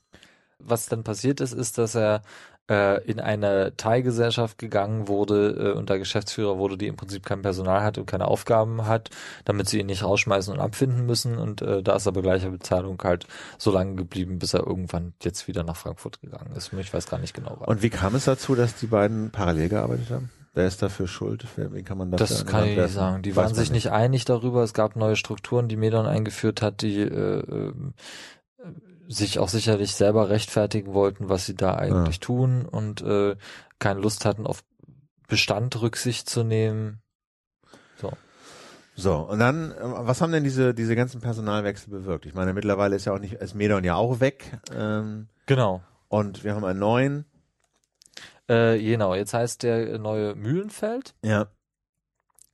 Äh, wobei man jetzt, äh, wir haben jetzt nicht mehr viel, viel Zeit, aber dieses Personalkarussell Ende 2014, Anfang 2015 muss gelohnt eigentlich nochmal eine gesonderte Ja. Betrachtung, weil sich da äh, Politik und äh, auch die Flughafengesellschaft wieder so, so, so ein Schaukampf, so ein Kindergarten sondergleichen geliefert hat. Da ging es dann darum, dass einer der Gesellschafter, dem Vernehmen nach Brandenburg, äh, ohne mit äh, Medon gesprochen zu haben, einen Headhunter äh, für eine Nachfolge von Medon äh, beauftragt hat. Äh, das davon wussten dann äh, dem Vernehmen nach die anderen Gesellschafter nichts. Dann hat man sich darauf geeinigt, dass man äh, intern darauf geeinigt, das wurde irgendwann geleakt, dass äh, Medon äh, dann doch gerne gehen möchte und es war dann so oft über die Bild und in der Pressespekulation, dass äh, Medon gesagt hat, nee, okay, sorry, das mache ich nicht mehr mit und das ist eine der wenigen Entscheidungen, die ich sofort nachvollziehen kann von, von ihm. Das, Entschuldigung, das geht nicht. Ja, das, das geht überhaupt nicht. Ja, ihr seid die Eigentümer dieser, der Firma, der, dessen Geschäftsführer ich bin. Und ihr sagt mir nicht mal, wenn ihr nach, nach, nach einem Nachfolger für mich sucht, und das muss ich über die Presse erfahren, sorry, nee, dann gehe ich. Ja, und jetzt hat er gesagt, ähm, das kann ich, wie gesagt, verstehen. Da ist noch ganz viel mehr passiert darüber, äh, wer denn jetzt in den Aufsichtsrat geht, die Fragen, die du vorhin gestellt hast, ne? Äh, Politiker, Nicht-Politiker und so weiter. Dann äh, hat äh, Voigtke, der neue äh, ähm, der neue Ministerpräsident in Brandenburg hat äh, den neuen Bürgermeister Müller in Berlin äh, äh, dupiert, indem er äh, nach der Wahl gesagt hat, ich gehe nicht in den Aufsichtsrat, wir machen das nur zweite Riege, nur die Staatssekretäre gehen in den Aufsichtsrat, dann sitzen halt Müller und Henke, beides äh, Senatoren und Bürgermeister äh, der Stadt Berlin mit der zweiten Geige und fühlen sich halt übergangen und dupiert. Aus dem Bund kommt sowieso nur die zweite Geige, äh, aber auch einer, ähm, der Staatssekretär Bomber, der ähm, gerne selbst Flughafenchef werden wollen würde, so äh, munkelt man, und äh, da nochmal aus dem Bund eigene äh, Spielchen spielt und hinten äh, rum reingrätscht. Dann geht's um die Frage, äh, wer wird jetzt neuer Aufsichtsratsvorsitzender? Äh, da möchte Müller gerne äh, seinen Staatssekretär Lütke Dahldrup äh, drin sitzen haben, der früher auch schon mal im Aufsichtsrat der Flughafengesellschaft gesessen hat, äh, zu dieser frühen Phase. Äh, auch nicht besonders gut aussah an dieser Stelle. Äh, so, das möchte dann aber sowohl die äh, Berliner CDU als auch Brandenburg nicht. Ähm, dann um die bei der Medon-Nachfolge äh, konnte man sich nicht darauf einigen, ob das jetzt jemand von Rolls-Royce oder von Bombardier sein äh, sein sollte. Äh, zwischendurch kam wie gesagt Rainer Bomber als Staatssekretär im Bundesministerium äh, für Verkehr und digitale Infrastruktur äh, noch um die Ecke und hat gesagt so ja, aber eigentlich würde ich gerne Geschäftsführer der Flughafengesellschaft werden, weil ich bin seit Jahren an dem Projekt dran. Äh, ist auch nicht kompetent. Der hat behauptet, die Entrauungsanlage wäre gegen die Physik gebaut, äh, weil er äh, das Konzept von Druck nicht verstanden hat, wie das funktioniert. Ähm, also ein, ein wahnsinniger Kindergarten, den man, wo es sich wirklich lohnt, auch vielleicht noch mal ein kleines Buch drüber zu schreiben, nur über diese Zeit zwischen, sagen wir mal, äh, Ende August äh, oder September 2014 und äh, ungefähr jetzt oder so Februar, März äh, 2015. Das es hat dem Projekt, möchte ich meinen, fast genauso viel geschadet und gekostet wie die Verschiebung 2012. Und wie hätte man das vermeiden können, diesen Kindergarten? Indem man sich hingesetzt hätte und vernünftige Entscheidungen wie erwachsene Menschen getroffen hätte. Entschuldigung, da fehlen mir auch jede Worte. Das ist einfach, das ist menschliches Versagen. Da sind Politiker, die sich nicht genug bebauchpinselt äh, fühlen, die nicht in der Lage sind, mal ein vernünftiges Sitzungsprotokoll anzufertigen mit einer Aussage und mit einem Schluss, an das, äh, an die sie sich dann halten, äh, parteipolitische Machtspielchen aus dem Bund äh, gegen die rot äh, geführten Länder, weil CSU äh, Bundesministerium ja auch unter Ramsauer äh, Verkehr äh, war ja CSU-Ministerium, Bomber ist ja auch, äh, kommt ja auch aus der politischen Richtung. Das sind einfach, da benehmen sich erwachsene Leute wie Kindergartenkinder. Da kann ich, da, strukturell kann ich da gar nicht, das sind einfach, das verstehe ich auch nicht. Ja. Müller hätte als neuer regierender Bürgermeister sagen können, ähm, wir setzen uns jetzt alle mal zusammen, wir sind uns nicht einig, alles gut, wir machen jetzt einen Plan für die Nachfolge von Medon, wir sagen, äh, das dauert so und so lange, dann äh, sitzen wir hier so lange, bis wir entschieden haben, ähm, wie wir den Aufsichtsrat besetzen, vielleicht nicht mit welchen äh, Leuten, aber ob wir einen externen haben wollen, wie zum Beispiel einen Aufsichtsratsvorsitzenden, der bezahlt wird, so wie es vorgeschlagen hat, wofür auch in allen viel Sympathie da wäre, müsste, hätte sich nur darauf einigen äh, müssen, wie man den Prozess strukturiert, dass man diesen Menschen findet und wer ihn dann, dann bezahlt. Ähm, das sind alles lösbare Aufgaben. Hätte man alles machen können, dann hätte man weniger Spekulationen in der Öffentlichkeit gehabt. Es gab ja ganz viele Falschmeldungen darüber, wer jetzt denn eigentlich äh, Medon nachfolgen äh, sollte, weil äh, sie, weil die äh, politischen Entscheidungsebenen, äh, die Ministerien und äh, Kanzleien zwei Dinge gemacht haben. Erstens nichts offiziell zu sagen und inoffiziell ganz viel zu sagen. So, das hat, das ist so der Bereich Krisenmanagement, deswegen haben wir auch den Auftrag 2014 dann endlich erweitert, weil klar ist, dass nach der Verschiebung äh, 2012, nach dem Desaster äh, der Nichteröffnung, ähm, mindestens genauso viel passiert oder genauso viel Schaden an dem Projekt angerichtet wurde wie davor. Und deswegen wurde euer Auftrag auf die Ära Wovereit erweitert. Äh, Medon. Medon. Medon, genau. Und auf das Krisenmanagement, wenn die Überschrift ist, äh, die, es ist so die Überschrift Krisenmanagement, was ist denn dann eigentlich passiert in der Krise? Hat man sinnvolle Entscheidungen getroffen? Jetzt ein Ermittlungsergebnis eben dieses parallele Arbeiten. Äh, hast gefragt, woran liegt das? Naja, wie gesagt, halt äh, neue Struktur, die alte wurde nicht ernst genommen, man hat äh, sich dann eben auch innerhalb der äh, ähm, der Gesellschaft politische Kämpfe äh, geliefert und das auch nach außen getragen. Äh, weiteres Thema im Bereich Krisenmanagement wird sein und ist äh, die die Maßnahmen, die Medon äh, gemacht hat, wie die Teileröffnung, die er haben wollte, wo wir jetzt ja 2015, nachdem Medon äh, in 2014 bockig irgendwann im Juni gesagt hat, nee, Teileröffnung ist vom Tisch, ihr wollt das alle nicht und die Verwaltung, die wollen ja, ähm, also die Behörden, ähm, damit meint er die Deutsche Flugsicherung, die äh, Bundespolizei, das Bauordnungsamt in, äh, im Landkreis Dahme-Spreewald. Äh, die wollen ja viel zu viele Unterlagen von mir. In China hätten das alles wesentlich schneller gebaut. So war ja die Aussage äh, äh damals. Und äh, hat er gesagt, nee, das Projekt äh, Teileröffnung ist gestorben. Dann halt nicht, dann machen wir es halt äh, ganz. In 2015, äh, kurz tatsächlich nach äh, dem offiziellen auch äh, Rücktritt beziehungsweise dem neuen, als der neue kam äh, für Medon, äh, sagte denn das Bauordnungsamt auch so suffisant per Pressemitteilung. Ach, im Übrigen, jetzt sind auch die, alle Unterlagen da äh, für die Teileröffnung. Wir könnten das jetzt genehmigen, wenn die äh, Flughafengesellschaft das noch möchte. Das heißt, nach der bockigen Absage von Medorn hat die Flughafengesellschaft zwangsläufig noch weiter mit dem Bauordnungsamt über das eigentlich schon gestorbene Projekt äh, äh Teileröffnung gearbeitet, weil, das mutmaße ich jetzt, vielleicht niemand gesagt hat, äh, hör mal auf, kümmere dich mal um was anderes. Ja, also das, ich habe, ich höre, ich höre ähm, Aussagen äh, von Mitarbeiterinnen und Mitarbeitern äh, der Flughafengesellschaft, ähm, die ungefähr lauten, die Gesellschaft ist so kaputt, dass niemand weiß, wer nach einer Aufsichtsratssitzung die Kaffeetassen wegräumt. Weil sich niemand zuständig fühlt und niemand eine Anweisung gibt. Das ist so die, die, die, der, wie soll man sagen, ähm, das ist das Gefühl, das, was, was übrig bleibt ja. von, von Medon, von der Ära Medon und ja. diesem Krise, Krisenmanagement. Jetzt haben wir ja einen neuen Chef. Ja. Mühlenfeld. Mühlenfeld. Kenn ich nicht, kann ich nicht. Kannst du nichts zu sagen. Nö, neue Taktik, die wollen jetzt ganz offen sein und lassen viele Leute auf die Baustelle und machen auch ganz viel Presse und äh, versuchen äh, oder wollen ganz offen äh, darüber berichten, wie jetzt dieser Baufortschritt aussieht. Und ähm, das machen die auch ganz gut. Ja, ob das jetzt mit Ende 2017 klappt oder nicht, ich bin da sehr skeptisch, weil es auch immer noch sehr eng ist und wir halt nicht mehr von äh, einer Fertigstellung oder eine Inbetriebnahme vor Fertigstellung reden, sondern für eine Inbetriebnahme jetzt alles fertig sein muss und alles abgenommen muss und alles perfekt funktionieren muss. Und dafür ist das äh, immer noch sehr knapp.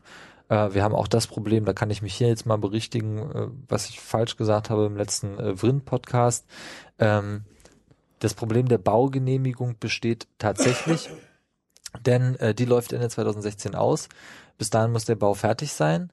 Ähm, die neu zu beantragen ist, das haben wir jetzt auch im Untersuchungsausschuss vom, vom äh, Bauordnungsamt, vom Sachbearbeiter äh, gehört, ist sehr schwer, weil sich seit der letzten Beantragung der äh, Baugenehmigung und äh, der Genehmigung äh, des Baus die gesetzlichen Grundlagen geändert hat. Und man mhm. müsste jetzt nach neuen äh, gesetzlichen Grundlagen äh, äh, beantragen und wahrscheinlich gäbe es dafür gar, gar nicht die Grundlagen. Also es wäre ein riesiger Akt. Das heißt, man muss bis Ende 2016 wirklich fertig sein mit dem Bau. Ansonsten, was auch immer dann passiert, ja. Also ich habe immer gesagt, dass, ach, Brandenburger Baurecht, da gibt so viele Schlupflöcher. Ich komme aus Brandenburg, meine Familie hat da gebaut, da gibt so viele Schlupflöcher. Das, äh, das kriegt man irgendwie hin. Aber es scheint wirklich nicht so zu sein, weil sich wirklich maßgebliche Dinge, ähm, Umweltschutz, Brandschutz, äh, Flächenbewirtschaftung, äh, so auch EU-Vorgaben, ganz viel geändert hat, äh, seit äh, die, die Baugenehmigung ausgeteilt wurde. Und ist denn auf der Baustelle jetzt irgendwas substanziell anders? Gibt es irgendwie so ein Fortschritten, Licht am Ende des Tunnels oder so? Oder weiß ich ehrlich ah. gesagt nicht. Ich war jetzt äh, auch bei diesen Besucherführungen nicht da. Ich meine, es sieht ja alles, das war ja schon immer irgendwie auch die Verwunderung, die öffentlich, es sieht ja alles sehr fertig aus. Und als Medon kam, hat er ja auch erstmal aufräumen lassen, den Springbrunnen vorne anmachen äh, äh lassen, die Bauzäune wegentfernen lassen, damit es noch fertiger aussieht. Ähm, es ist so, dass die, äh, dass diese neuen Brandschutzklappen, von denen ich vorhin erzählt habe, mit dem regelbaren äh, Zu- und Abströmen, ähm, die oder Entrauchungsklappen, die sind inzwischen getestet. Äh, das System ist abgenommen, das kann jetzt also eingebaut werden. Das heißt, das passiert. Es ähm, werden Kabel fleißig verlegt, äh, dem Vernehmen nach. Das sieht auch so aus. Das macht allerdings gerade, das, das sieht man dann in, das sieht man in dem Moment in Zweifel diese Meldung, wo man merkt, so wie sich das anhört, hört sich das alles ziemlich gut an. Die sind jetzt da dabei und wissen, was sie tun müssen und das passiert dann auch.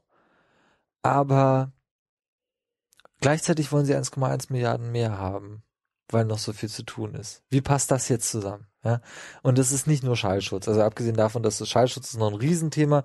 Weiß nicht, ob wir das jetzt aufmachen äh, wollen, die Situation, die da äh, eine Rolle spielt, weil auch das bedeutet im Prinzip, wenn das nicht richtig geregelt ist und nicht bis zum Ende fertig ist und die Maßnahmen, da muss ja auch gebaut werden, äh, die vielen äh, kleineren Maßnahmen alle fertig sind, dann kann eigentlich der Flughafen auch nicht eröffnen, weil sich dann sofort die Flughafengesellschaft einstweiligen Verfügungen gegenüber sieht, wegen Lärm.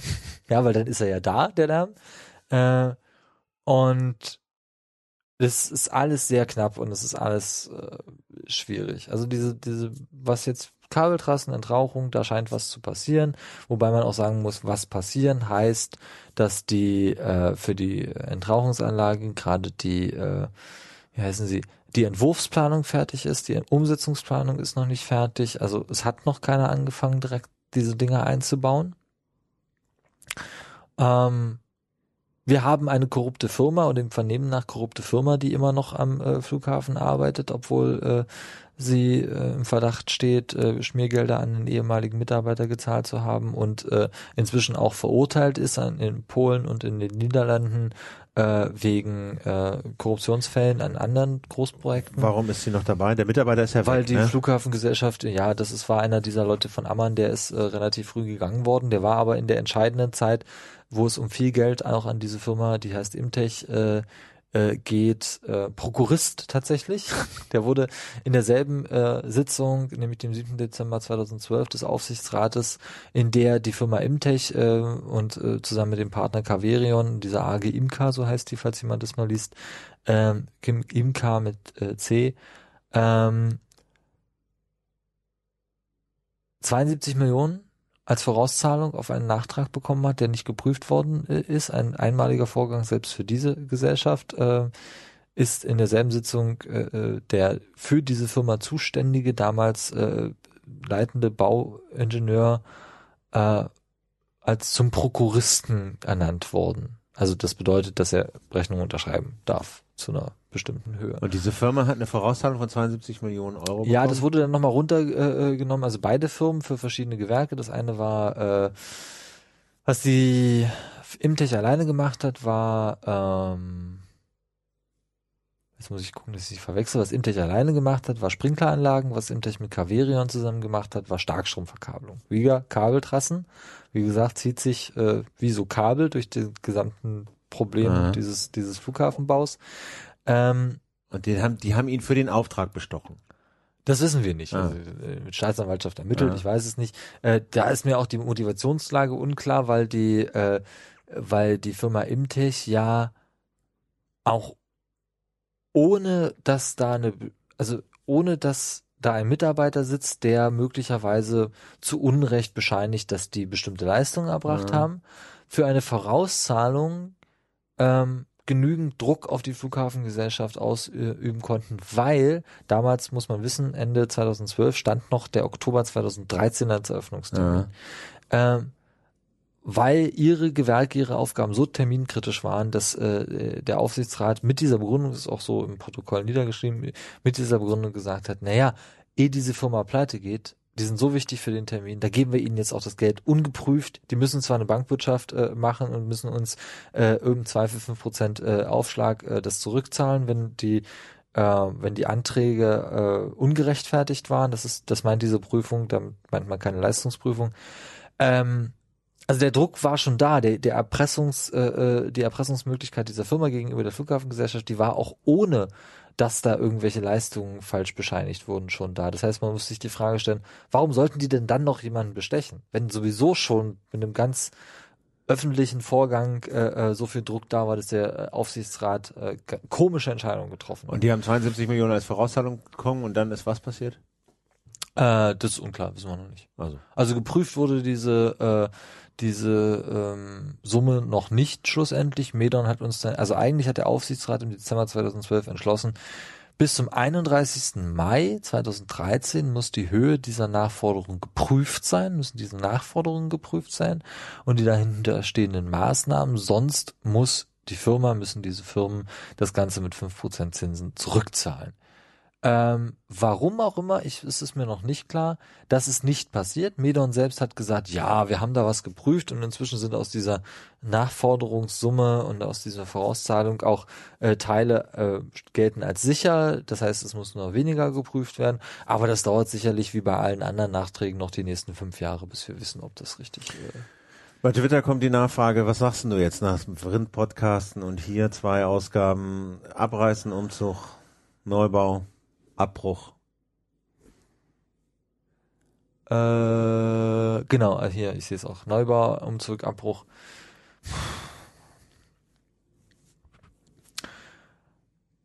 Ja, also an Schönefeld wird's nicht mehr schön. Ja, das ist immer so ein blöder Spruch, aber es ist äh, wirklich so, dieses Projekt wird uns auf Jahre hinaus äh, an diesem Standort wird uns noch auf Jahre hinaus Geld kosten, weil es auch nicht rentabel zu betreiben sein wird mit den Kosten, die jetzt sich angehäuft haben. Ah, wie, was ist der Kassenzettel gerade? Äh, 5,7 Milliarden. So, also meine Rechnung mit Nachträgen und so. Wie gesagt, wir werden auf Jahre hinaus noch gar nicht wissen, was der äh, äh, wirkliche äh, Kostenrahmen ist. Das wird dann auch keiner mehr berichten. Das wird dann halt ein, äh, ein paar, wenn wir Glück haben, unter 100 Millionen großen Postenzuschuss an die Flughafengesellschaft äh, in jedem Haushalt des Berliner, äh, der Berliner äh, stehen. Das sind halt Ausgaben, die wir tätigen müssen, damit die da schwarze Zahlen schreiben oder überhaupt in der Lage sind, ihre Kredite zu bedienen. Ähm, die waren das, so bisher nicht eingeplant, 100 Millionen. Nee, nee das sind einfach. Das ist einfach Geld. Das, ne, du musst dir doch vorstellen, irgendwann muss sich dieses Projekt doch amortisieren. Nur wie hoch ist denn die Amortisierungszeit eines solchen verkackten Projektes an, äh, an diesem Standort? Wie viel können die im Jahr einnehmen, um ihre Baukredite zurückzuzahlen? Die sie ja bezahlen müssen und den laufenden Betrieb äh, äh, zu sichern. Mit einem Flughafen, weil die anderen beiden gibt's da nicht mehr. Zusätzliche Einnahmequellen hat die Flughafengesellschaft nicht. Die hat nur diesen Flughafen. Der wird zwar auf Aus, äh, an der Auslastungsgrenze betrieben werden, was eine gute Sache ist, rein betriebswirtschaftlich, natürlich, ja. Hat keine Leerkapazitäten äh, äh dazu haben, bedeutet, dass man seinen Gewinn maximieren kann. Müssen die auch tun.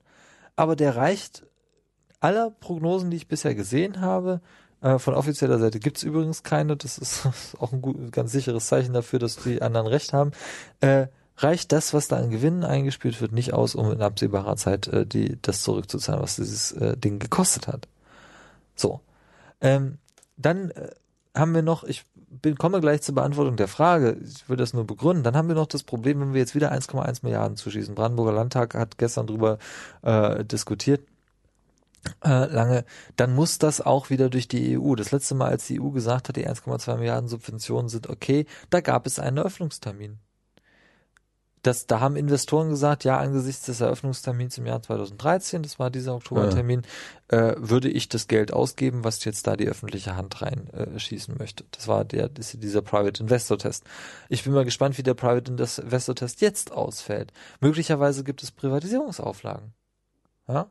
Also wenn ihr äh, da was hinzuschießt, dann, dann müsst ihr, dann werden natürlich nicht die Schulden privatisiert werden, die der Flughafen hat, sondern dann wird die Substanz privatisiert werden, mit der man Geld verdienen kann, weil ein anderes Angebot kann man ja nicht machen. Das heißt, auch da besteht die Gefahr, dass wir auf dem Geld, dass es dieses Ding kostet, einfach sitzen bleiben. Wie gesagt, wenn er denn eröffnet wird und uns weiter gehört, müssen wir halt wahrscheinlich was in die Flughafengesellschaft äh, zuschießen oder aber die Kredite selbst bedienen. Da gibt's ja verschiedene Modelle, wie man das ausgleichen kann. Also entweder macht die öffentliche Hand, äh, gibt selbst, äh, bedient die Kredite der Flughafengesellschaft oder gibt der Flughafengesellschaft Geld, damit die das tut. So, wird nicht schön und das Wachstumspotenzial für einen, was soll ja immer sein, Großflughafen an genau dieser Stelle ist denkbar gering.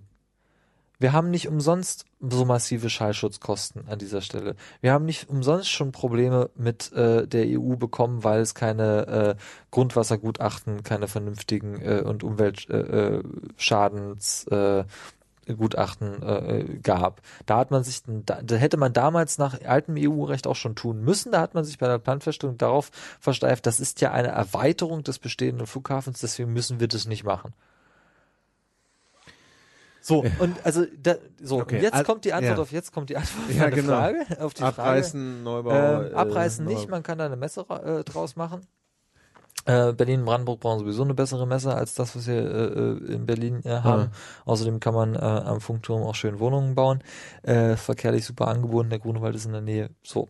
Äh, und dann einen neuen Flughafen äh, mittel- und langfristig. Man kann den jetzt auch fertigstellen und äh, weil Tegel macht es nicht mehr lange, ganz, ich mag den sehr, aber der ist eine tickende Zeitbombe, ich sag's immer wieder. Ähm, man kann den auch fertig machen, äh, betreiben, solange äh, wie es halt notwendig ist, aber gleichzeitig bitte einen echten Großflughafen mit vier Landebahnen, mit 250 Millionen Passagiere im Jahr für die große Region äh, Schlesien, äh, Westpolen, äh, Ost- und Norddeutschland äh, äh, zu machen. Vernünftige Verkehrsanbindungen. Wir, inzwischen sind wir so weit vom Transrapid entfernt, dass wir schon neue Technologien haben, die noch schneller äh, äh, fahren. Ja, also das wäre doch mal, da müsste doch jetzt mal kommen und das Ganze unter Rigide des Bundes, damit die provinziellen äh, äh, Landesparlamente nicht so viel zu sagen haben, die sich erstens von ihren eigenen Ausgaben erpressen lassen, weil es eine Schuldenbremse gibt, ne, nach dem Motto, jetzt haben wir so viel Geld reingesteckt, jetzt müssen wir den Rest auch noch reinstecken, sonst ist das Geld ja verloren. Und zweitens äh, von Provinzpolitikern äh, äh, gemanagt werden, die nicht in der Lage sind, Verantwortung zu übernehmen. Ja, okay, also zum Baubeginn des nächsten Flughafens des zweiten äh, Neubaus treffen wir uns dann spätestens, spätestens wieder. Nee, nee, also dafür gibt's Hohn und Spott äh, für mich, wenn ich jedes Mal, wenn ich das sage. Also, Ja, na gut, ich meine, aber man kann sich jetzt ja, weil dieses Ding so in die Hose gegangen ist, äh, kann man, kann man in Deutschland ja nicht davon absehen, überhaupt jemals wieder einen Flughafen zu bauen. Äh, Das sagen die Leute aber. ja. Also das, das ist die Aussage, die du kriegst aus der Politik. Nee, nee, gut, okay, das, ah, okay. Ich muss leider Schluss machen, weil ich äh, meinen Sohn irgendwie da in äh, Weißensee, Hohenschönhausen irgendwo abholen muss. Ich will den da nicht alleine Das ist äh, sehr schlau, das solltest der, du auf der Straße stehen im Jahr lassen. 2015. ja. Ähm, genau. Ähm, Martin, ganz herzlichen Dank. Ich danke ähm, dir. Wir haben natürlich wie immer nicht mal annähernd alles durchgekriegt, aber es gibt ja die Möglichkeit, das vielleicht nochmal nachzuholen. Ich hatte jedenfalls das Gefühl, dass es durchaus was zu erzählen gab, was wir im letzten Mal noch nicht durchgenommen haben. Jo. Ähm, ihr seid eine Menge, eine Runde schlauer geworden in eurem Ausschuss. Ähm, ich in diesem Podcast auch und ich hoffe, alle die, die ihr jetzt zugehört habt und noch zuhören werdet, habt auch was mitgenommen. Ganz herzlichen Dank fürs Zuhören. Äh, das Küchenradio ähm, lebt und es geht weiter. Wie gesagt, ich habe nächste Woche äh, zwei wirklich äh, sehr interessante Termine. Martin kommt bestimmt auch nochmal wieder. Martin, herzlichen Dank fürs Kommen. Alles Gute. Dankeschön. Bis dann, macht's gut. Ciao. Ciao.